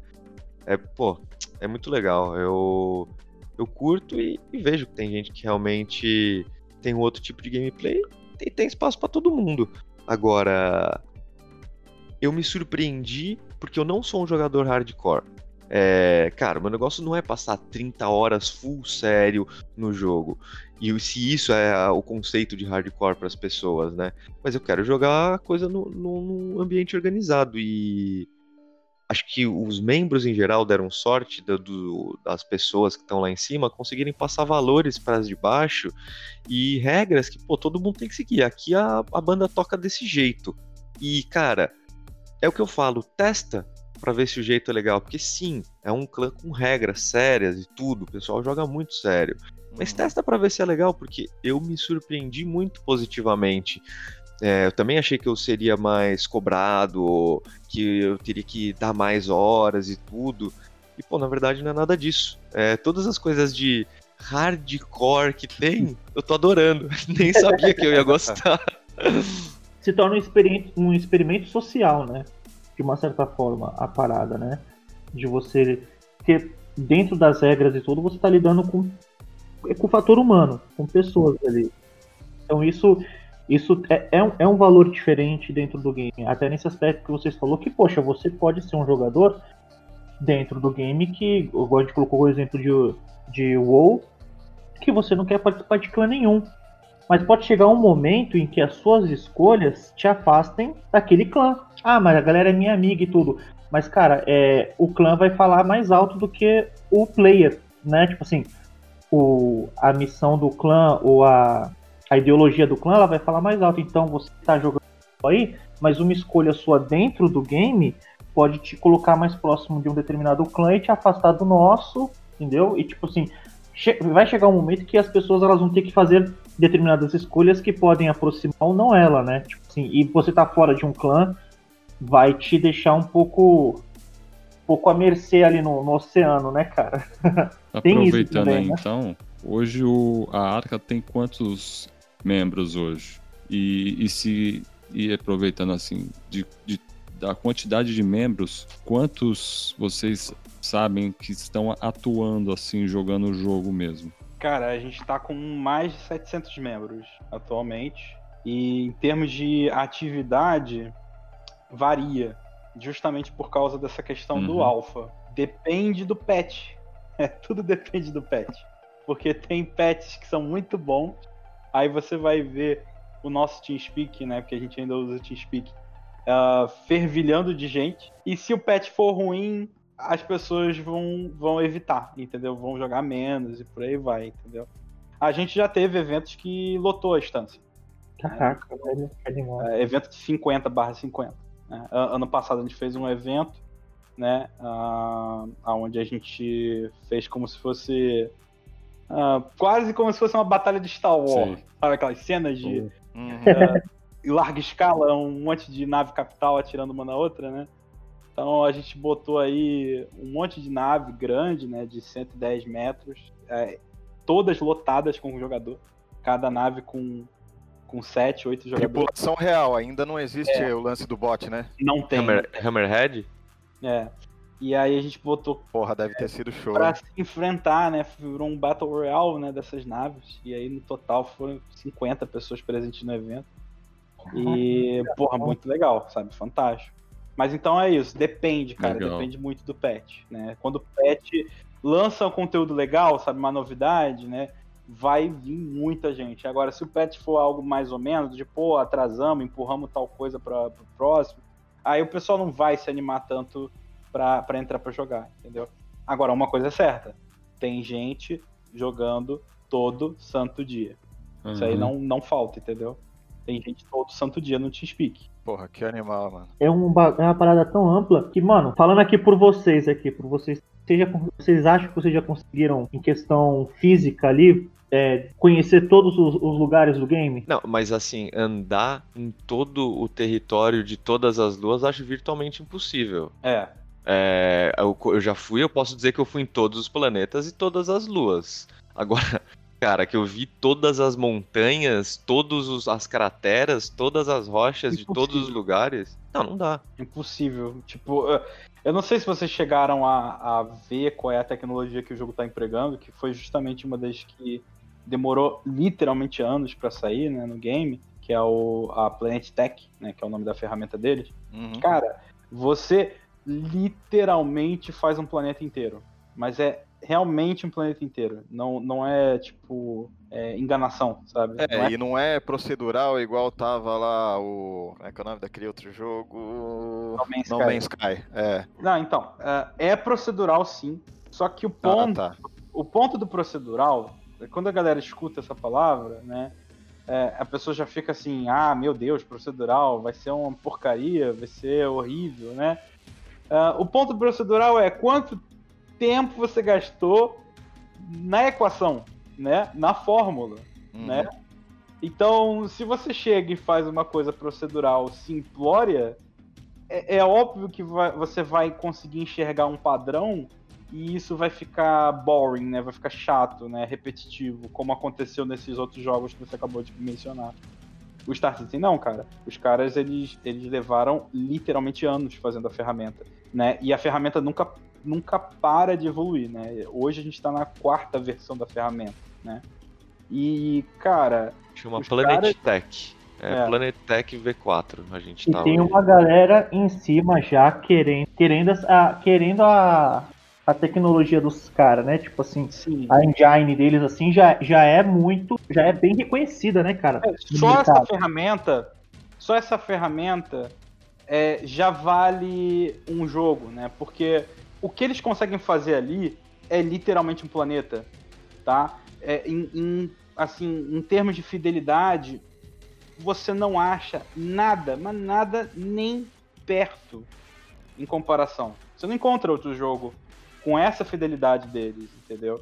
Então, você ter né, uma tecnologia onde você tem um mapa que realmente é do tamanho de um planeta, sabe? Já é, É. ridículo, já é inacreditável. Pô, imagina você fazer um MMORPG onde você realmente tem um planeta inteiro para poder andar, não É, tem tela de loading, não tem nada, sabe? Já seria uma coisa assim inacreditável. E hoje Quantos eles- planetas são hoje? então, hoje eles, eles- a gente está em um sistema apenas. Um sistema, uma estrela, alguns planetas, algumas luas.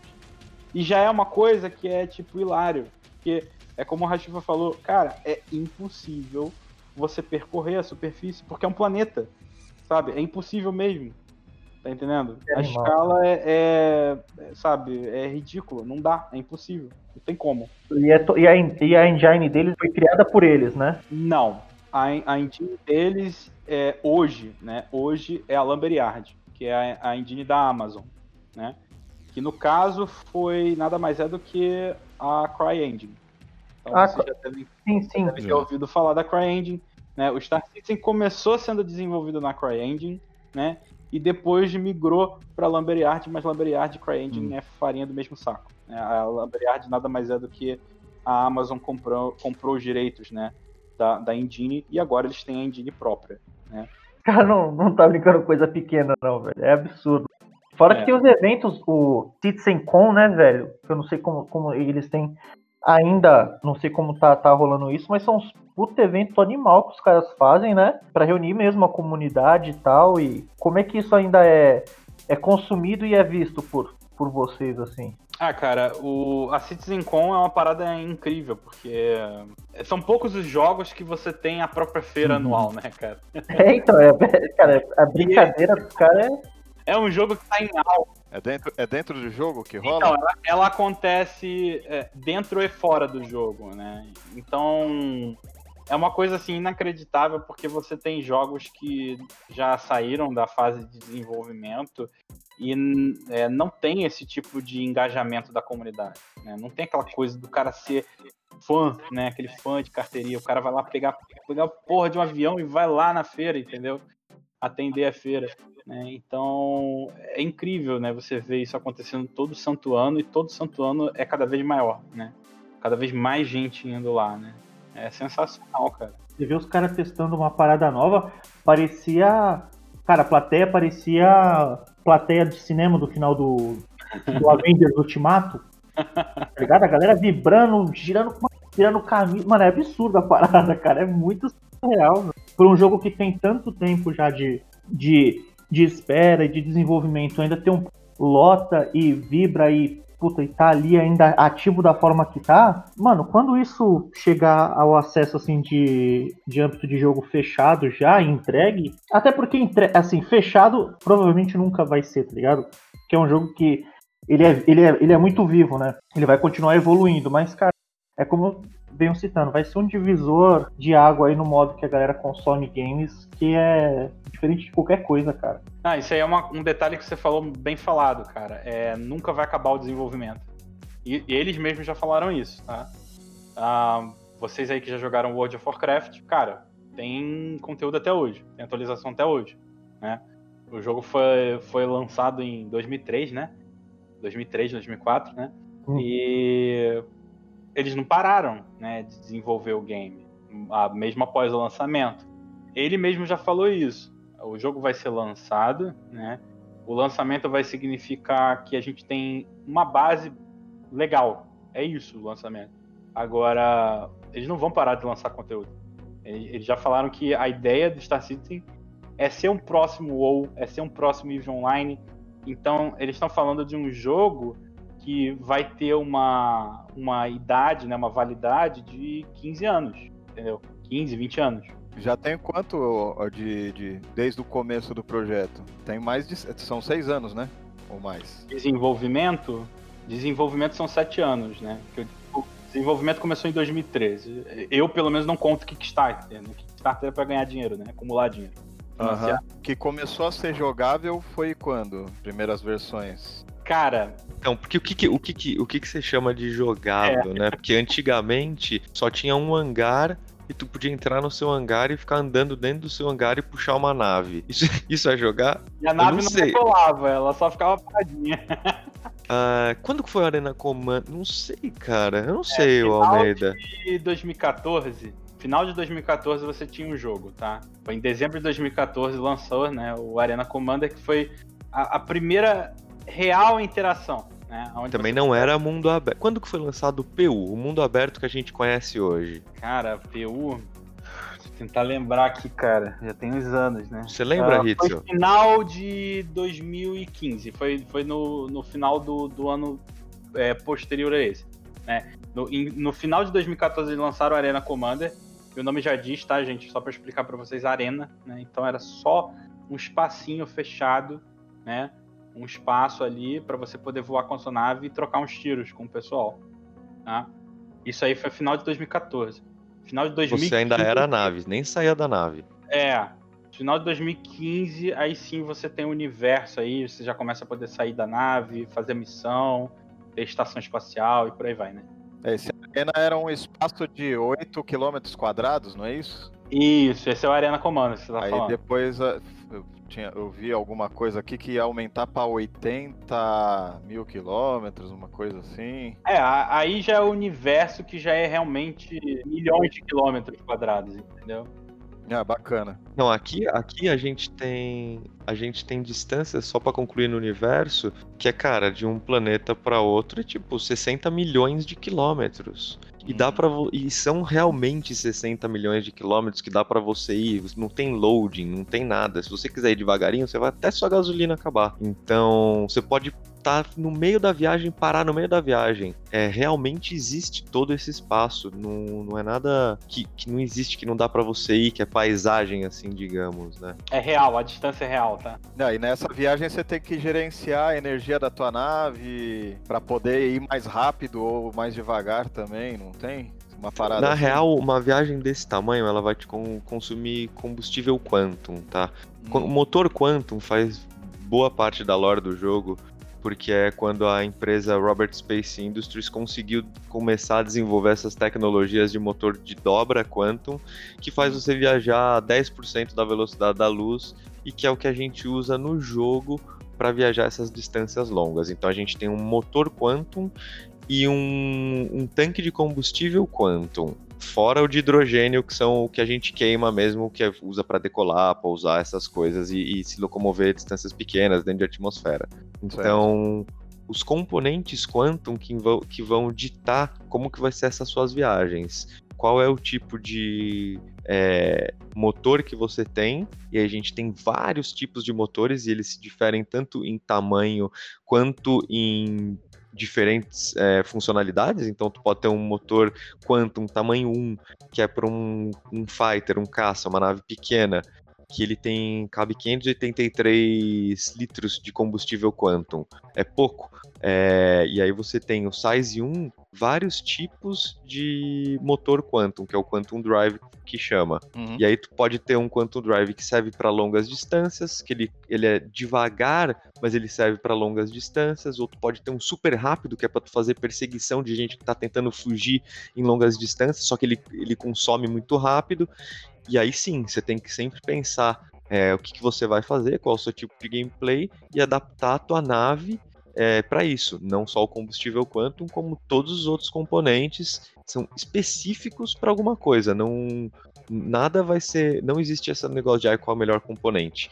Isso é uma ilusão, não tem melhor componente para nada. É tudo específico, é, dependendo da situação que você se encontra. Cara, isso vai abrir tipo o âmbito assim para você estrategicamente precisar interceptar uma nave, você ter noção tipo assim, de onde ela tá saindo, para onde ela tá indo para conseguir interceptar ela de acordo com o que você sabe aquela nave dentro ali do, do conhecimento básico dela fazer, e você que pegar ela num, num, determinado ponto do caminho, ou se ela vai necessitar de uma parada ou coisas do tipo também. Realmente vai rolar uma logística estratégica, né, cara, para qualquer ação que você for fazer dentro do game. Não tenha dúvida, não tenha dúvida. Aí quando você fala de parar para reabastecer e tudo, já me lembra uma coisa que que são as naves capitais, né, cara? Tem naves que nunca vão parar para reabastecer, que nunca vão pousar. Talvez doquem algumas vezes, mas também não vai ser bom ficar docando Então pensa numa nave enorme de proporções gigantescas que as naves que abastecem vão até ela, as naves que consertam vão até ela. Não, É. Super Star Destroyer. Isso. Muito legal também. E aí, pensando estrategicamente, é exatamente o que tu falou, cara. Imagina uma nave capital, é, a gente, como um clã, dominou uma parte de- do espaço ou uma, sei lá, parte da, de alguma lua ou planeta, e a gente precisa manter uma linha, precisa manter uma posição. Cara, uma nave capital vai desempenhar um papel vital nisso se a gente quiser manter por semanas, por meses, porque a gente vai ser ponto de spawn, vai ser é, ponto de encontro, vai ser hangar, vai ser tudo. Vai ser como se fosse uma estação espacial pro clã. Não, no mundo real seria o porta-aviões ali, algo, algo do gênero, né? Isso aí. Até mais. Não, muito mais, muito mais. Porque imagina que, cara, eu vou poder, ao invés de comer em outro lugar, eu vou poder comer lá. Eu vou poder trocar de arma lá. Eu vou poder guardar a- a- o meu spawn e nascer lá, ao invés de nascer em outros lugares. Então, existem porta-aviões, sim, são, são uma classe específica. E eles são considerados também é, naves capitais, mas existem naves capitais que são mais bases mesmo. E também porta-aviões, né? É, inclusive tem um bem famoso aí, bem bacana, bem legal, que não saiu ainda, que é Kraken, da Drake Interplanetary. Gostei do nome. É, tem um anúncio pra vocês verem. Dá tem um anúncio, isso que eu ia falar. Bem legal. Uma, uma dúvida que eu tenho, o que eu acho absurdo no game é que, tipo assim, tipo assim, o legal é que o level, o level dos personagens não é essa parada de skill e tal. Então as habilidades e experiência do personagem é a habilidade e experiência do player. Por isso é tão importante o recrutamento, o contato com uma, por exemplo, uma, uma instituição como a Arca, que você vai ter um, um treino, porque isso é que vai determinar o, o, o player que você vai ser, né? O quão habilidoso você vai ser. Mas em questão das naves, é tipo assim, se há a capacidade de, por exemplo, eu e o Hashiva temos uma mesma nave. Uma nave que é ela é desenvolvida para combate, uma nave leve para combate. Mas se dentro daquilo que ela foi determinada para ser, eu posso buildar a minha nave de uma maneira e ele buildar a nave dele de outra. Cada um focar em elementos na nave, dentro, lógico, do permitido, mas Sim, ela tem a minha totalmente. identidade, entendeu? Hoje você já tem uma diversidade enorme, que é, se chama mecânica de componentes da nave.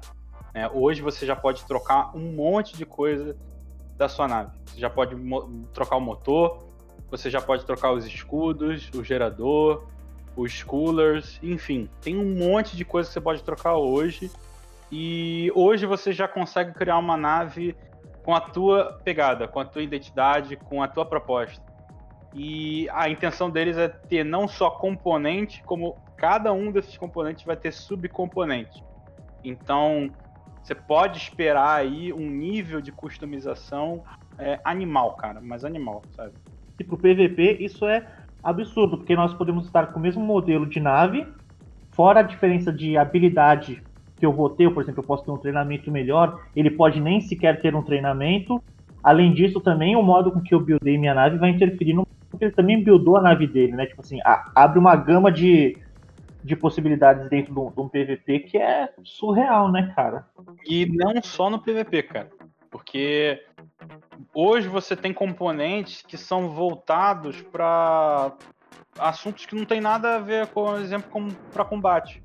Você tem me- mecânica, por exemplo, onde você opta por um componente que é industrial, ah, sendo que o teu foco nele é a durabilidade e o, e o baixo custo de manutenção.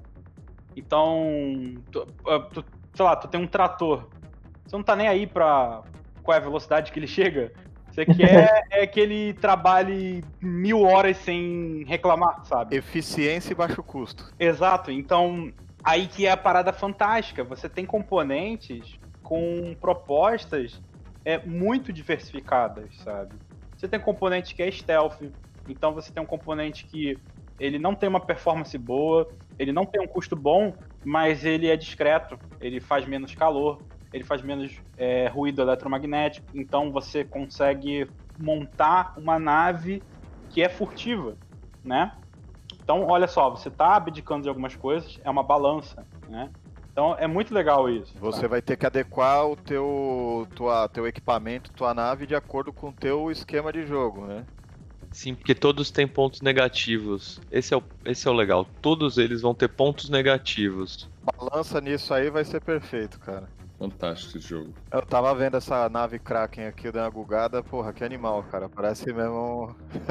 Dá uma agonia, né, velho? Ficar vendo os bagulhos só dá, só dá piração, né, cara? Da três da manhã o cara ainda tá vendo coisa. Tipo, não, não para, velho, de. Ah, eu já passei bastante tempo aqui vendo os vídeos. Tem em média meia hora, alguns do, do, do Borgochongo, e, e tô sempre vendo aqui, acabo perdendo um tempão. Uma das, assim, poucas dúvidas que eu tenho agora, assim, na verdade, uma das últimas perguntas da minha parte, assim, é uma pro, pro Almeida e uma pro Hashiva.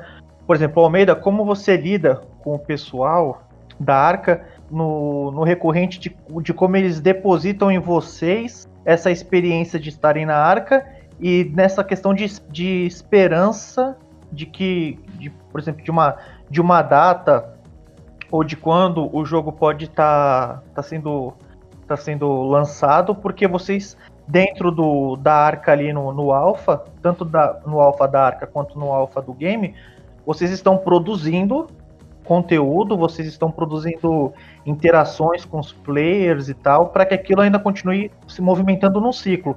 Da mesma forma que o Hashiva aqui também, ele consegue, poxa, live ainda, né, cara, que é aquela coisa mais que tem essa demora para a pessoa ir acompanhando ali, o processo de, de expectativa que ele tem e o modo também com que ele vai criando esse conteúdo ali e vai gerando, sempre tentando gerar alguma coisa nova para a galera, entendeu? Como é que vocês têm lidado com essa, com essa situação?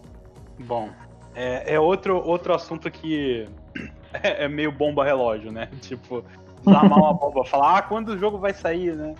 É, cara, uh, eu acho que é uma questão da, da pessoa quando ela compra o Star Citizen, e isso a gente martela bastante a cabeça do, do cara que está sendo recrutado pela Arca, que é o seguinte, cara, vai lá, curte o jogo, né?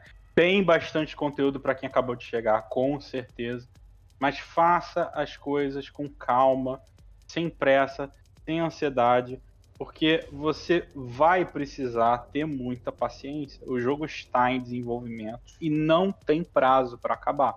Entendeu? Não tem tem que ser realista quanto a isso, tem que assumir, né, é, esse compromisso com, com o próprio jogo, né? Ah, você não está comprando um jogo, né? Você está comprando uma ideia, né? Você está ajudando, né? Você está financiando um projeto. Então, realmente é algo que a pessoa tem que vir com essa cabeça, porque senão ela realmente vai se frustrar, cara. Não, não tem outra opção. Se o cara ele comprou a Star Citizen achando que ele tá comprando um jogo agora, ele vai se frustrar, cara. Ah, não só por questão de conteúdo, que uma hora acaba, né? Pô, especialmente para quem tá acompanhando o jogo há anos, né? Ou por questão de bug, né? Porque o jogo tem muito bug. Famoso 30k? Nossa, não, é muito bug. Então, o cara ele tem que vir com essa cabeça, sabe? Ele tem que vir com essa cabeça, né? E assim, para complementar, um, vocês estão cientes que são dois jogos separados.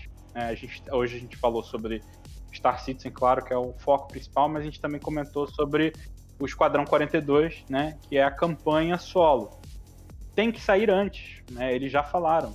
Né? Star Citizen não sai, não sai antes do Esquadrão 42. Né? O Esquadrão 42 precisa ser lançado porque um monte de tecnologia, um monte de asset que está sendo desenvolvido para a campanha vai ser reaproveitado para o lançamento do Star Citizen. Entendeu? Perfeito. É, o Star Citizen é tipo aquele ponto, ele vai começar quando acaba, assim, na questão de histórica, ele começa pós o Esquadrão 42, né? Não.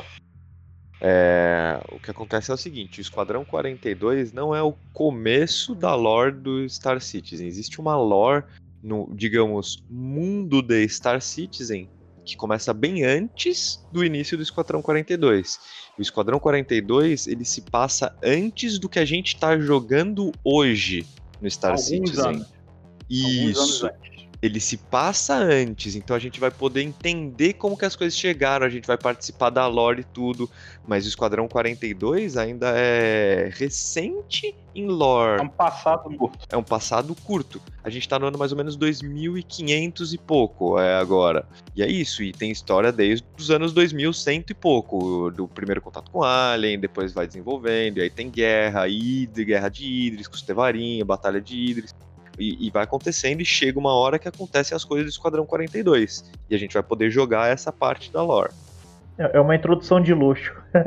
é, no caso, o, o que vai acontecer se você tiver os dois jogos é que você basicamente vai chegar no Star Citizen como um veterano de guerra, entendeu? Você Sim. vai ser um veterano. Porque você participou de batalhas antes. O Esquadrão 42, ele é uma campanha solo, né? Ele é uma campanha solo com uma temática focada no, na parte militar do jogo, né? Você vai estar tá fazendo, prestando serviço, né? Você vai estar vai tá fazendo serviço militar.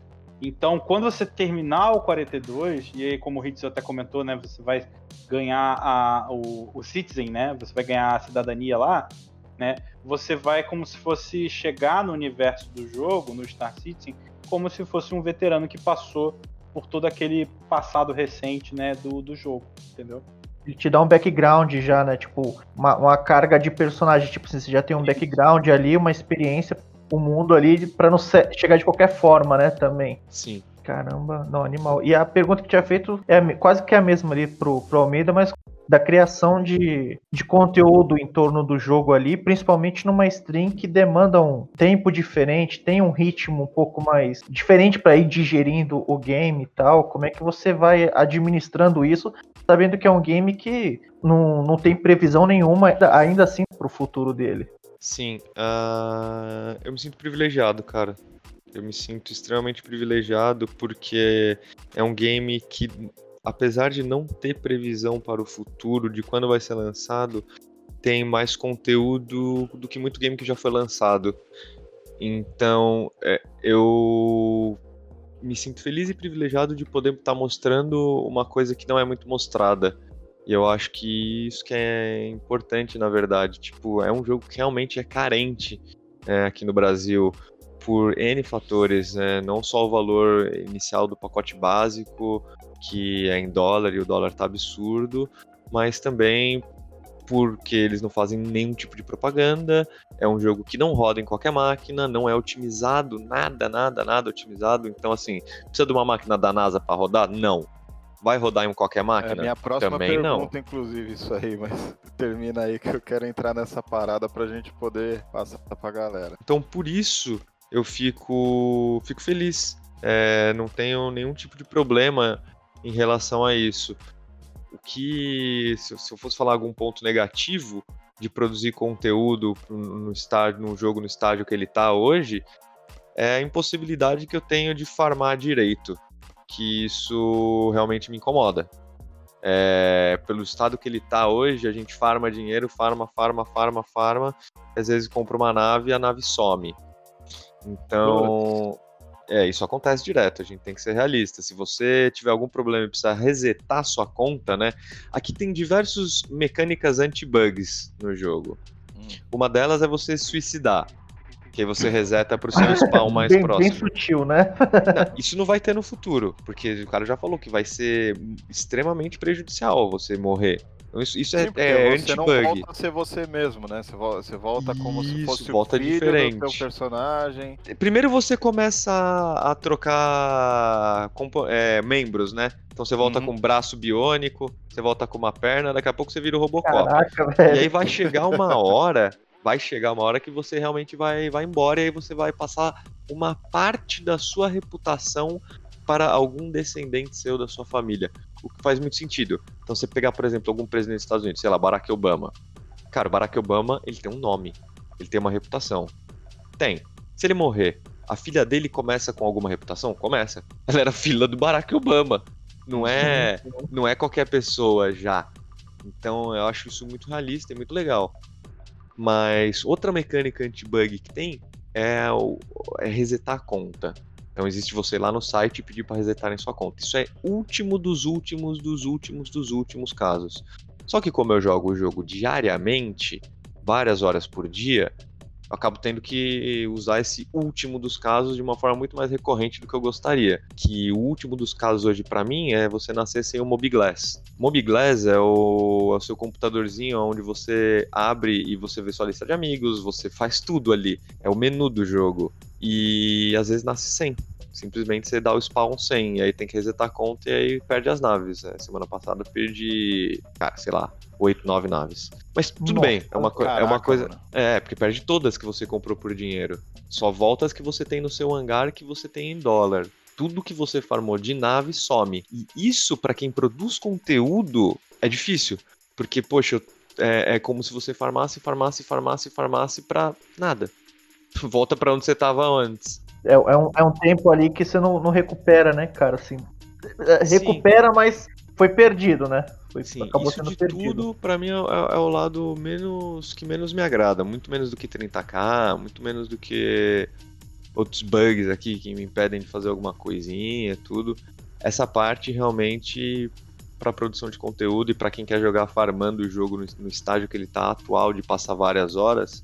Porque acho que é isso, cara. Quando você resolve passar várias, várias, várias horas num jogo MMO um jogo de mundo aberto, tem que ter algum tipo de farming e evolução incluso, né? Então eles estão colocando, é uma coisa que eu sei que há pouco tempo não tinha, tá super legal do estágio que tá, mas tá longe do ideal. É, a gente tem que ser realista com a expectativa, né? Eu falo para as pessoas, cara, é, compre o jogo se você acha que ele vai te divertir hoje, do jeito que ele tá hoje. Aí, pô, você investe, você pega um pacote e você joga.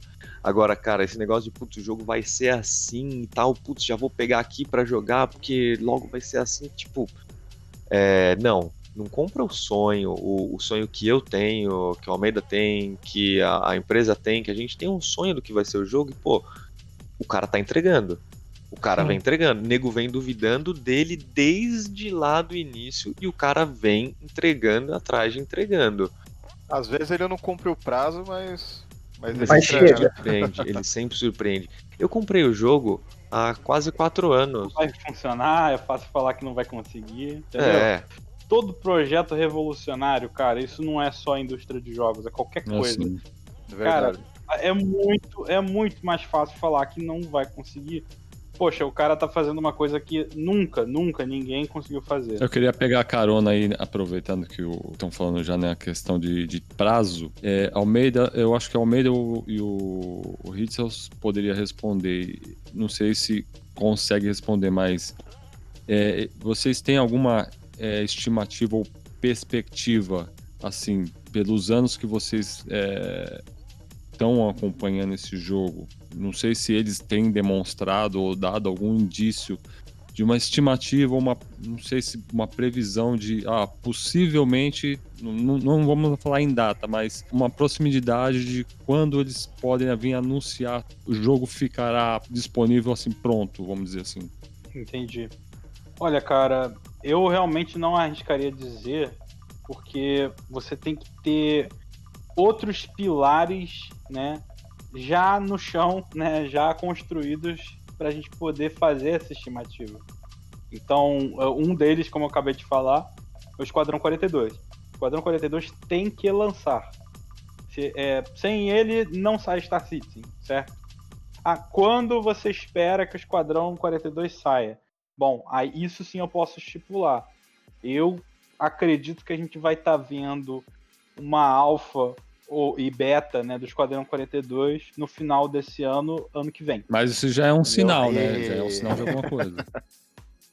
Sim, ah, por que, que isso é uma coisa tão importante pro Star Citizen? É que acontece o seguinte: o maior estúdio deles, sabe, como se fosse o estúdio cabeça deles, é, se chama Foundry 42 e está localizado na Inglaterra.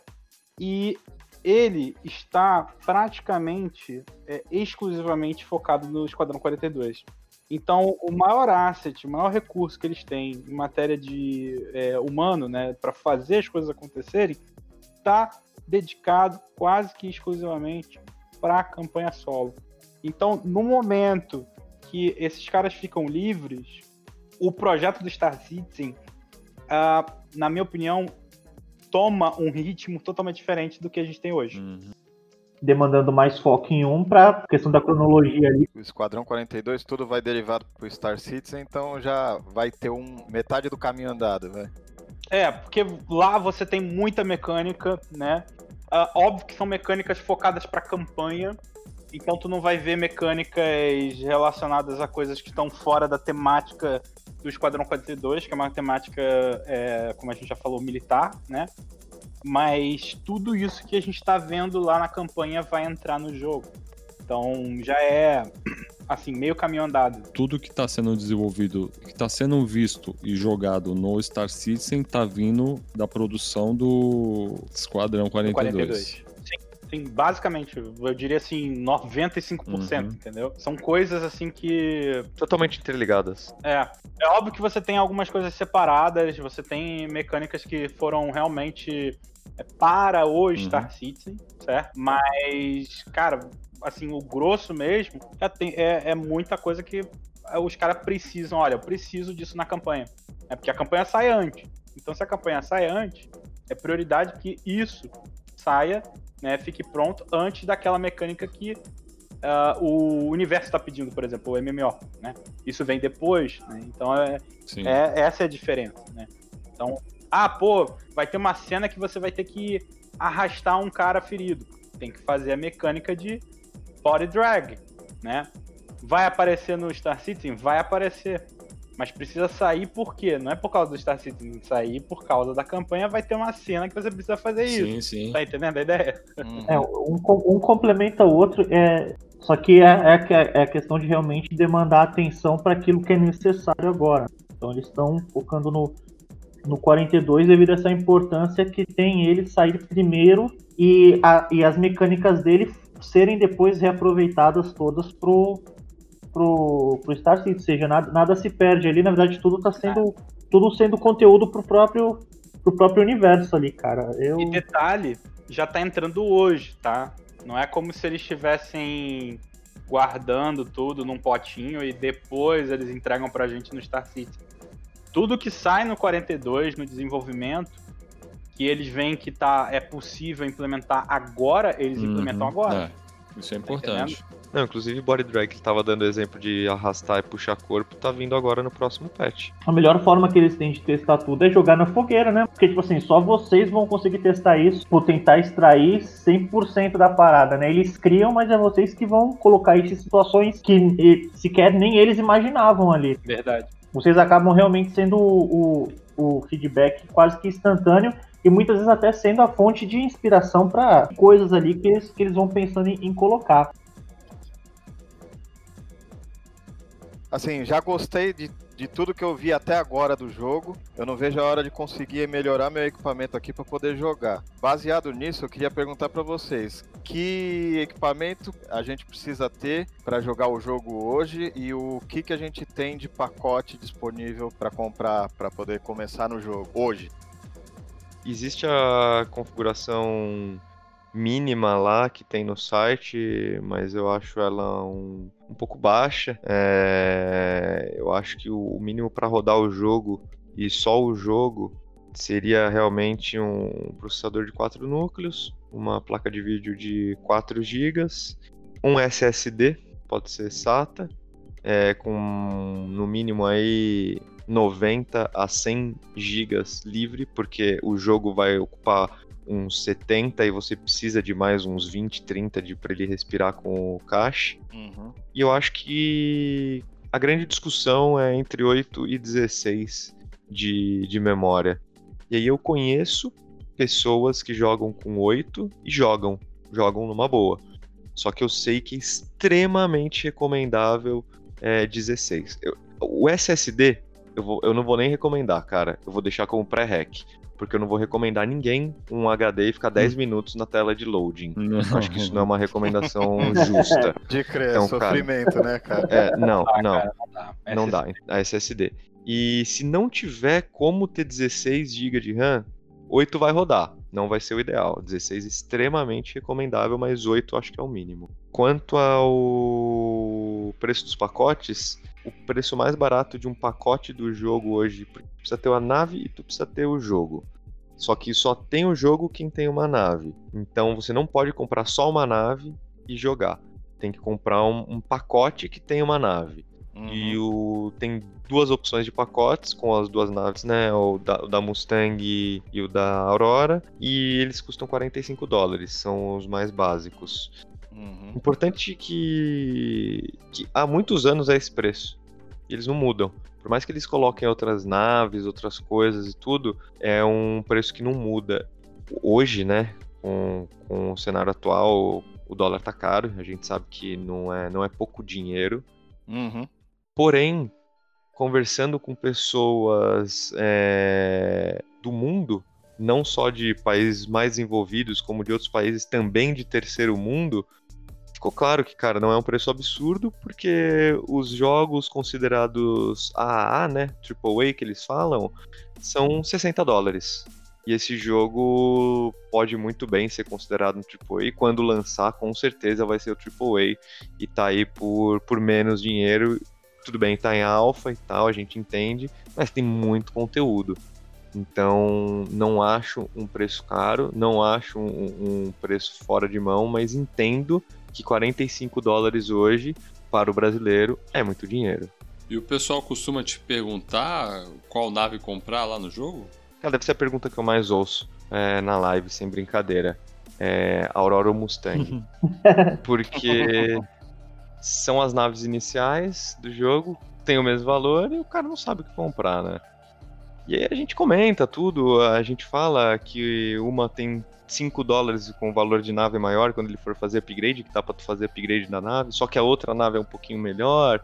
E a gente acaba dando nossas opiniões, e claro, mas a minha opinião quanto a isso é, é muito, muito, muito clara na minha cabeça. Cara, a nave que tu vai entrar no jogo não tem a menor importância em relação às relações às pessoas com quem tu vai jogar.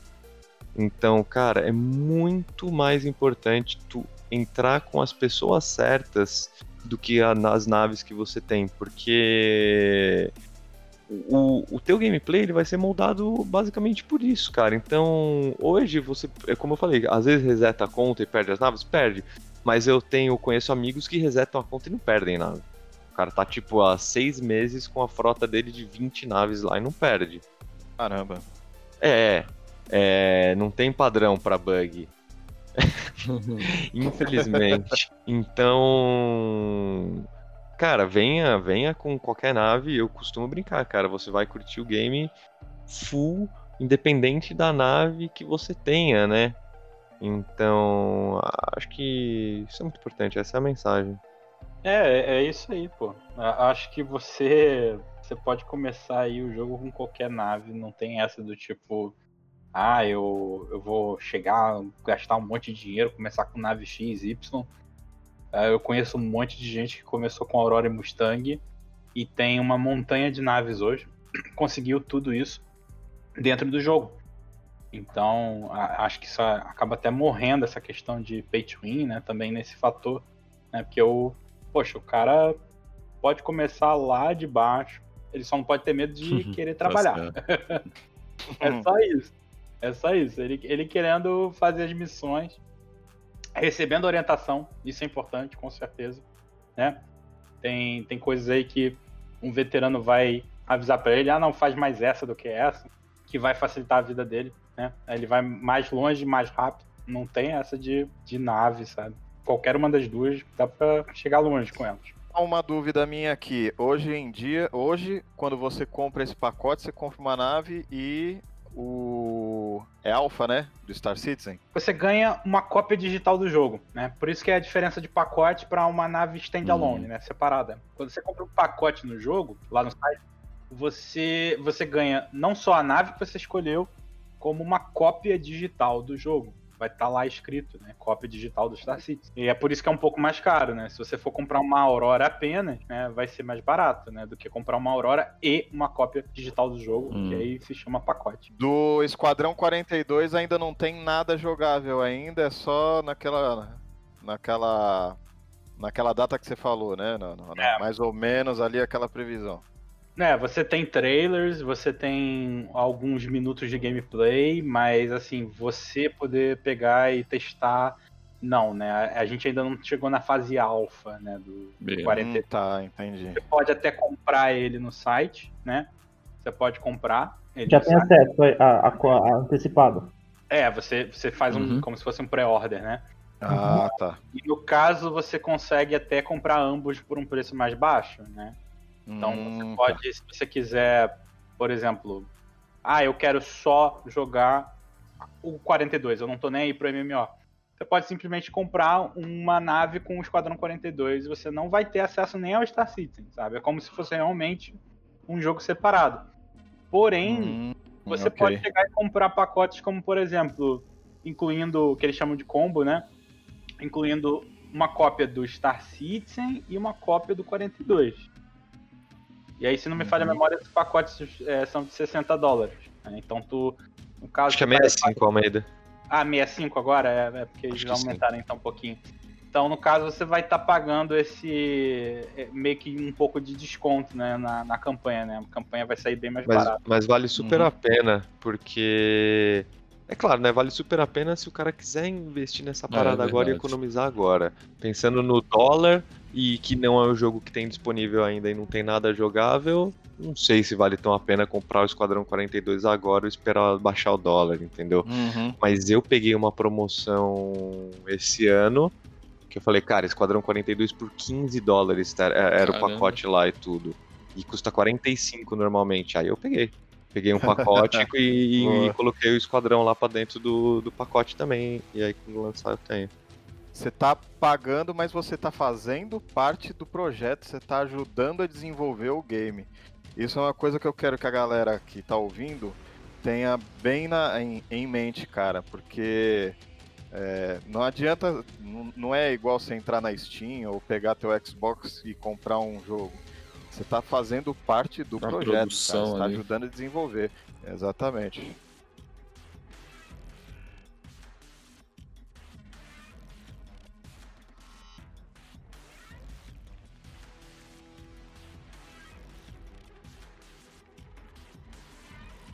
O Brasil já é um, um puta mercado de games, né, cara? Sim. Que, que, que a galera manda muita coisa assim, eh, eh, explora bastante aqui.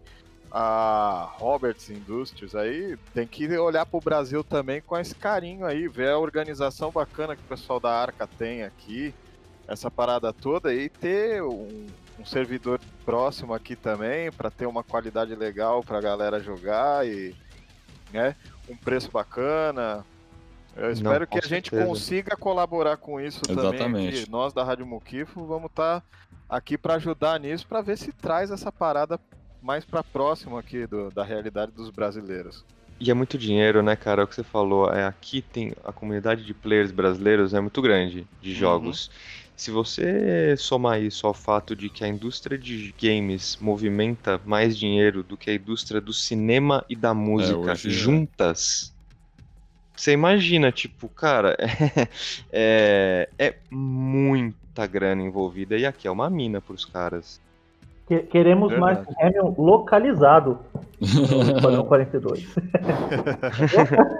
queremos ele eu vou, localizado. lançar, vou lançar uma campanha para Disney é, passar a Lucasfilmes para mão dos caras, para os caras refazerem a trilogia nova, cara. Você podia ser dublador, hein, Ander?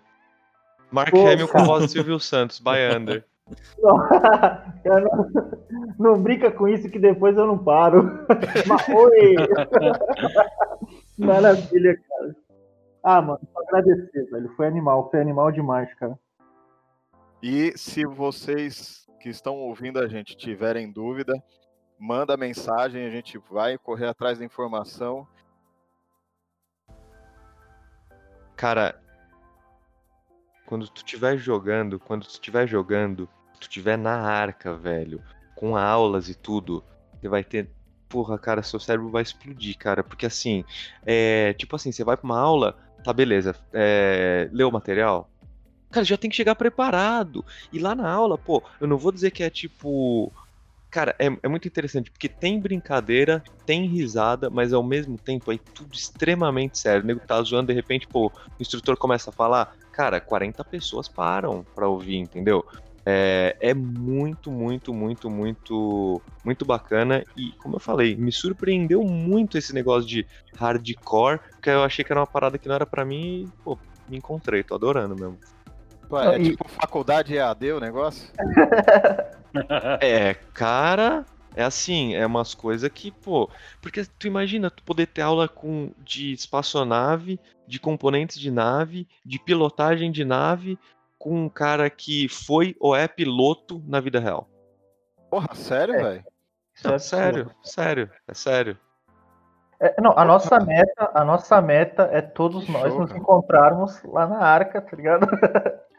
a gente vai. Eu, eu- já tô colocando como meta, até brinquei, mas é, mano. Minha meta é montar meu, meu próximo setup vai ser voltado totalmente pra isso, cara. É, já, já deixo o convite pra vocês, né? Claro, vocês ouviram tudo isso sobre a comunidade, vocês tendo interesse em participar dela, já sabem. Só procurar Pô, a olha gente, tá? Olha aí. Com cerveja, cara. Fazer a entrevista, preencher o formulário. E E, e é embora. interessante. É, porque a entrevista é muito legal. A minha entrevista durou mais de meia hora. Eu, de- deve ter algumas que são mais rápidas, mas eu e o Hitzel a gente tinha assunto ali pra conversar. Sim. Não, e, e, e, tipo assim, tem, é igual aquele lance de quando você aluga casa pra alguém, você não sabe se a pessoa vai fazer merda ou não. É a mesma coisa, tipo assim, você tá recrutando alguém ali, mas é o fator pessoa, você não sabe o que essa pessoa vai, tá ligado? Tipo assim, tem essa coisa também, né, de, tipo, você não sabe o que esperar ao certo, então é uma linha ali, E é engraçado como eu já recebi comentários, né, claro, de amigos recrutadores, né, porque tem vários na arca, de, pô, cara, eu tenho medo de que eu aceite alguém que faça uma merda um dia na arca. Eu falo, cara, mas não é tua culpa. Ele fala, eu sei, mas, cara, é foda, porque eu sou recrutador e tudo. eu que dei o É check, engraçado. né? Eu que dei o É, check. mas, cara, não dá pra. Ah, o Almeida sabe, cara, tem 700 pessoas. Eu, eu, é que pra mim, eu não tenho ninguém que eu desgosto na arca, de verdade. Mas se eu encontrar alguém um dia que eu não goste, pra mim não vai me surpreender. São 700 pessoas. Então, tipo, cara, como é que tu vai gostar de todo mundo na tua faculdade? É impossível. Não, é, é aquela coisa, né? Tipo assim, ah, aquele cara ali eu não troco muita ideia, mas, pô, se rolar alguma treta com o cara, eu tô ali do lado. Tipo se precisar é nós, tá ligado? Cara, o cara, assim, o cara é da minha escola, velho. Não vem alguém com outro uniforme querer, querer Exatamente. entendeu? Eu nem sei o nome dele, mas tá com o uniforme da minha escola. É isso aí. Voc- Vocês respondem no, no game pela, pela, pela corporação, né, cara? Tipo assim, tudo que você fizer ali, você tá levando uma corporação altamente estruturada e organizada que, tipo assim, você. Você não tá respondendo só por si. Tá entendeu? carregando a bandeira. Carre... Tá É isso carregando a que bandeira. o Almeida, o Almeida fala isso pra gente direto. Cara, vocês estão carregando a bandeira da arca, tudo que vocês fazem tá carregando a bandeira. Então, assim, É resposta. Pensa. é resposta. Ó, pensa a antes galera de que tá ouvindo a gente aí, quem já foi de motoclube, sabe qual que- peso que tem o brasão nas costas, hein? a Eu- jaqueta. é, é, é a mesma coisa aí, pelo jeito, ó.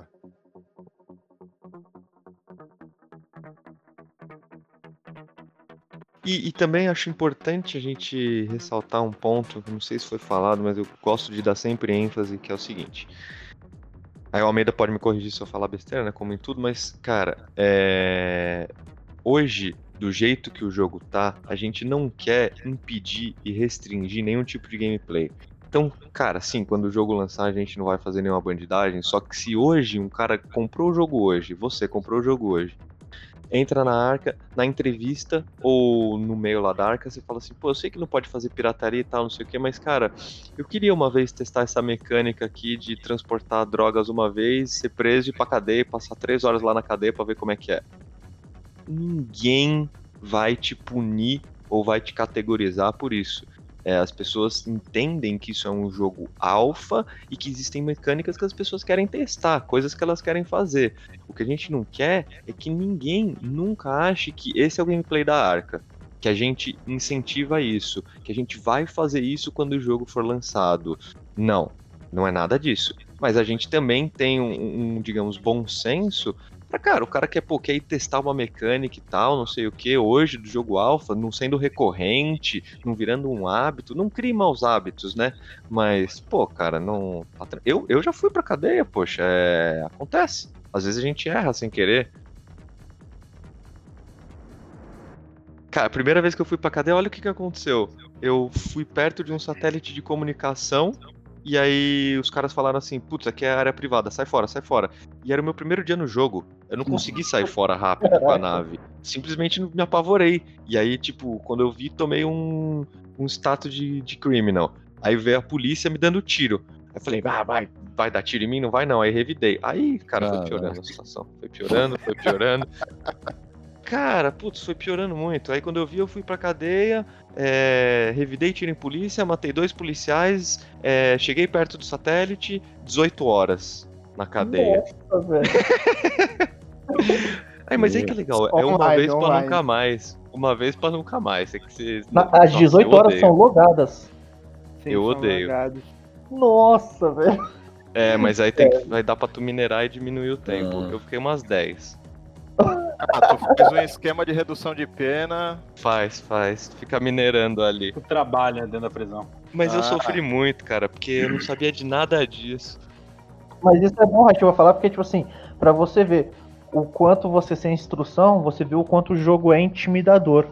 Nossa, me fe... né, eu não tava na arca, né? Foi o meu primeiro dia de jogo agora que eu voltei. E eu me ferrei muito, porque eu cheguei na prisão, e aí quando eu apareci, eu nasci na prisão, aí tinham dois caras do meu lado. Aí um cara falou assim pra mim, no, no áudio do jogo, no VoIP. Cara, aquele cara ali tá, tá agindo muito estranho, cara. Tá muito estranho. Corre, corre dele, vamos pra lá. Aí eu, ingênuo, saí correndo atrás do cara, né? Aí eles me levaram pra uma área, já tinha mais dois com faca me esperando, me esfaquearam e me mataram. Caraca, Aí eu- velho. Era tudo um plano, era tudo um plano. Eu fiquei assim, tipo, mano, eu não acredito que esses caras, mano, estão fazendo isso aqui mesmo. Ainda bem que eles te mataram, né? Te fizeram de mulherzinha na prisão, hein? Vai Isso, isso. Não, aí fiquei entrando, morrendo, entrando, morrendo. Fiquei umas duas horas lá sem conseguir fazer nada com os caras, mano, sem deixar eu jogar. Aí depois que eu fui entender, ah, se eu mudar de servidor, eu caio em outro servidor, então não vão ter esses caras. Ah, pô, se eu soubesse disso antes, eu não tinha sofrido tanto. Caraca. E é tudo informação, tipo assim, você entrando num, numa corporação, num clã já, você tem um. Tem aquele, aquele suporte de conhecimento que os caras vão te auxiliar e vão te ajudar, mas não tira o quão esse jogo é intimidador, cara. Você realmente. Eu só vendo já é absurdo, você se sente pequeno. e é isso o legal, você realmente se sente pequeno diante do, do game todo, tá ligado? É muito grande, cara. Por acaso, na arca já entrou algum cara que fez merda e vocês tiveram que. Já teve algum merdeiro? Já, que depois vocês alguns. tiveram que, que expulsar? Alguns, cara, alguns. O clã é muito grande. E, e- e cê- tem alguma história que você lembra assim, que você possa contar pra gente? Putz, é, adorei a pergunta. Infelizmente tem pessoas que acabam meio que mentindo pra elas mesmas. Que eu quero dizer com isso? O cara vai na entrevista, ah, escuta tudo que o Hitzel, por exemplo, fala. Ó, cara, o clã é assim, tem que jogar sério, tem que fazer dessa maneira, parará, tá aqui as regras, tá aqui o estatuto. Você concorda? Aí o cara vai lá e fala: sim, eu concordo. Isso é pra mim, eu sou compatível. Só que, infelizmente, ele não é. Infelizmente, ele mentiu pra ele mesmo, entendeu? E aí você acaba criando esse tipo de situação chata, aonde o cara ele quer jogar da maneira dele, que é uma maneira que não é compatível com o clã, é totalmente fora da, da realidade da arca, né? E é óbvio que ele vai ser chamado a atenção. Só que aí ele vai ficar chateado, entendeu? Ele vai ficar puto, entendeu? Porra, estão me chamando a atenção, né? Eu não posso fazer o que eu quero. Estão brigando comigo, mas nossa, mas a gente falou no dia 1 pra você que clã é competitivo, que o clã é sério, que o clã é isso, é aquilo. Você disse que sim para as nossas regras, você concordou com tudo. Praticamente assinou o contrato ali. né? É, é um contrato verbal, não se engane, é um contrato verbal, Uhum. sabe? E aí o cara vai e fica puto e a gente é o vilão, tá entendendo? Na história dele. Aham. E infelizmente isso aconteceu mais de uma vez. As pessoas entram na arca e elas não são sinceras com elas mesmas, sabe? Eles não querem, eh, assim, a pessoa não tá disposta a jogar de maneira organizada, não tá disposta a jogar de maneira hardcore. E aí toma um puxão de orelha e o cara é, leva pro lado pessoal, fica puto, e aí sai, e aí fica esperneando, falando, enfim, né?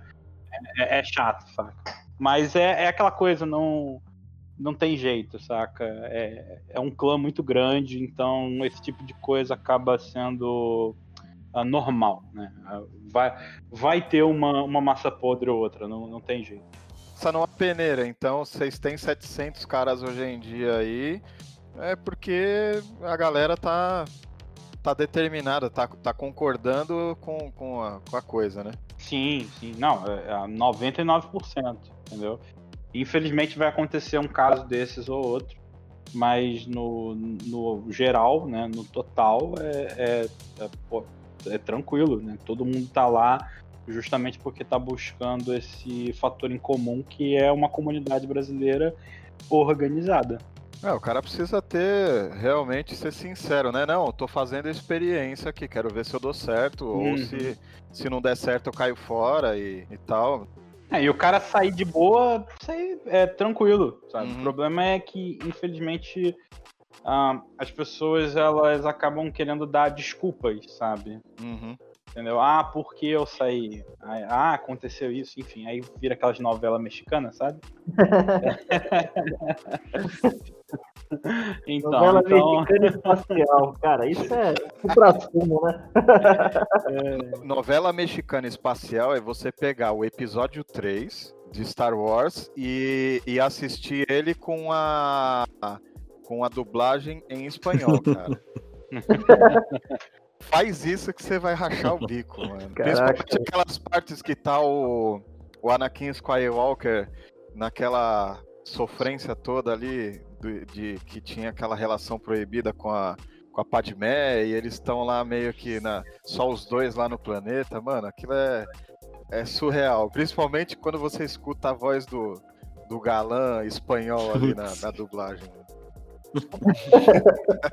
Fica a dica aí.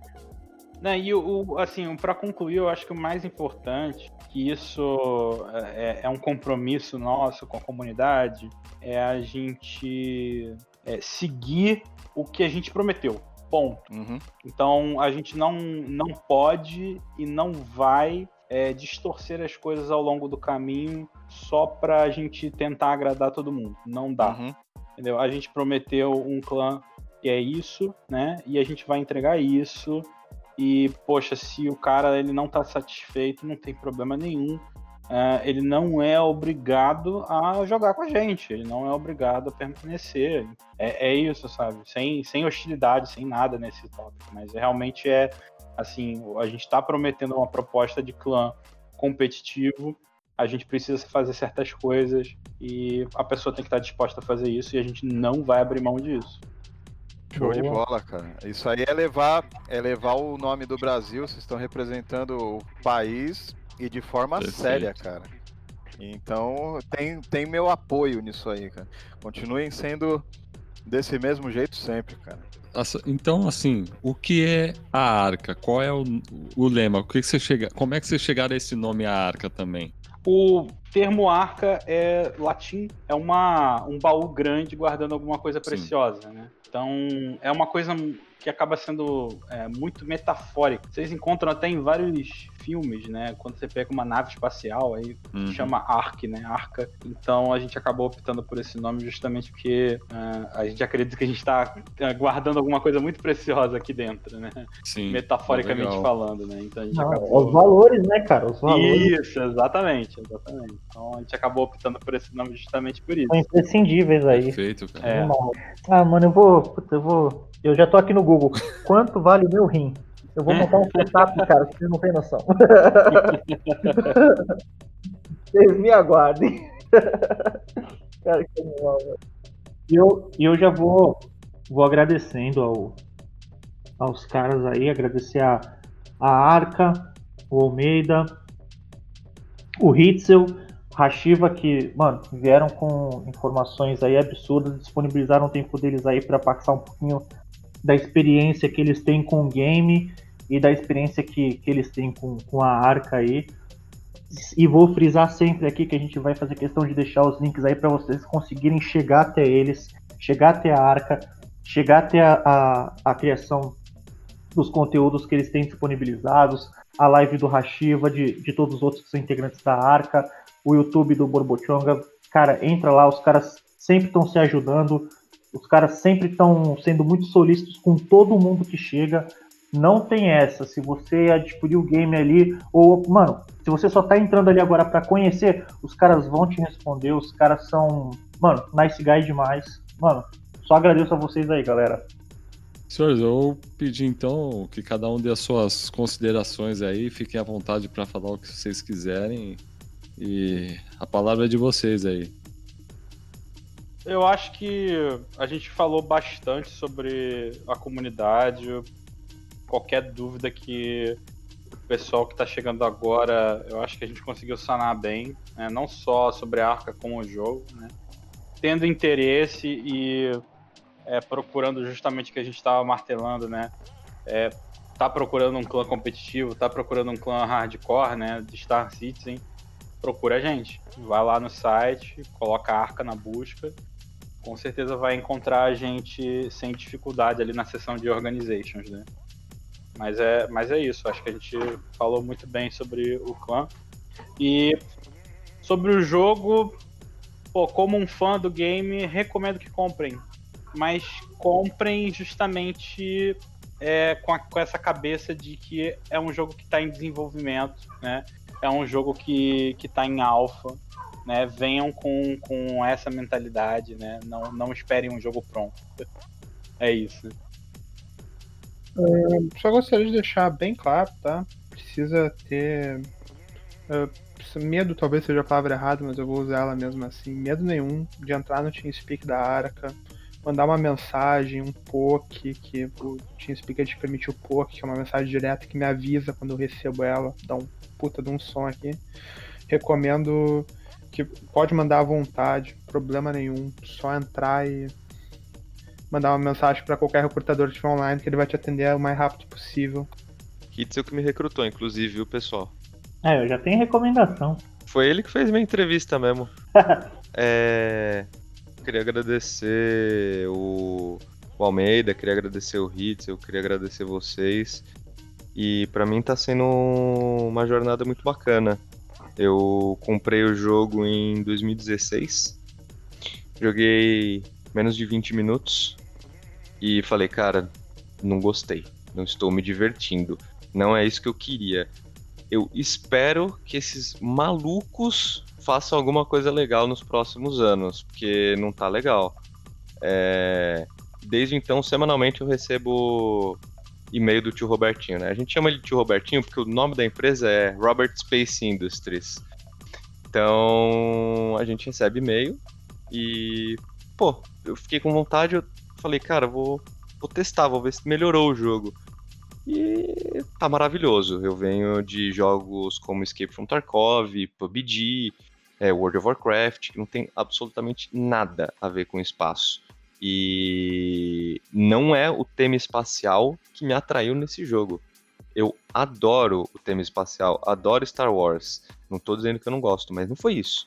Foi a possibilidade de, de fazer coisas legais e de ter um, uma liberdade e jogar de forma legal. Fico muito feliz que tem pessoas, como eu falei, bacanas iguais vocês, com a Rádio Mukifo aí, com um público legal, que curte essas coisas e estão se interessando. É, agradeço realmente aí pela possibilidade de, de expor exposição tanto da Arco quanto do jogo, quanto dos canais. Para mim está sendo uma jornada muito prazerosa e eu estou conhecendo pessoas muito legais. Então, muito obrigado. Bom, obrigado vocês aí pela participação, cara. Aqui o canal tá aberto para todo mundo que quiser somar, quiser divulgar o, o seu trabalho aí, a gente está aqui para agregar a todos, né? Serão, serão sempre bem-vindos aí, cara. Agora vocês já são da casa. Tamo junto. Pô. também. É, e espero que a gente faça mais aí, até pra gente poder divulgar mais esse jogo, para trazer mais é, para o Brasil, né? Para ter, para ter é, o, uma representação bacana, né? brasileira. Galera que quiser tirar dúvidas, que quiser pedir para a galera voltar no programa aí, para a gente fazer mais sobre esse mesmo assunto, mandem e-mails através lá do radiomuquifo@gmail.com ou deixa comentário lá no WordPress, né, radiomuquifo.wordpress.com e cara, eu só fiquei com mais vontade de jogar esse jogo. Quero agradecer imensamente aí a participação do, do Hashiva, do Almeida, do Hitzel e dizer que as portas da casa estão abertas. É, agora vocês faz, fazem parte da família Mukifa aqui, então toda vez que tiver alguma novidade a respeito do game, dá um alô pra gente que a gente vai colocar no site, vamos, vamos divulgar isso aí, vamos fazer essa comunidade brasileira no game crescer, trazer a parada para o Brasil aí, cara. Que esse jogo eu vejo muita muita coisa bacana que eu gosto e que promete.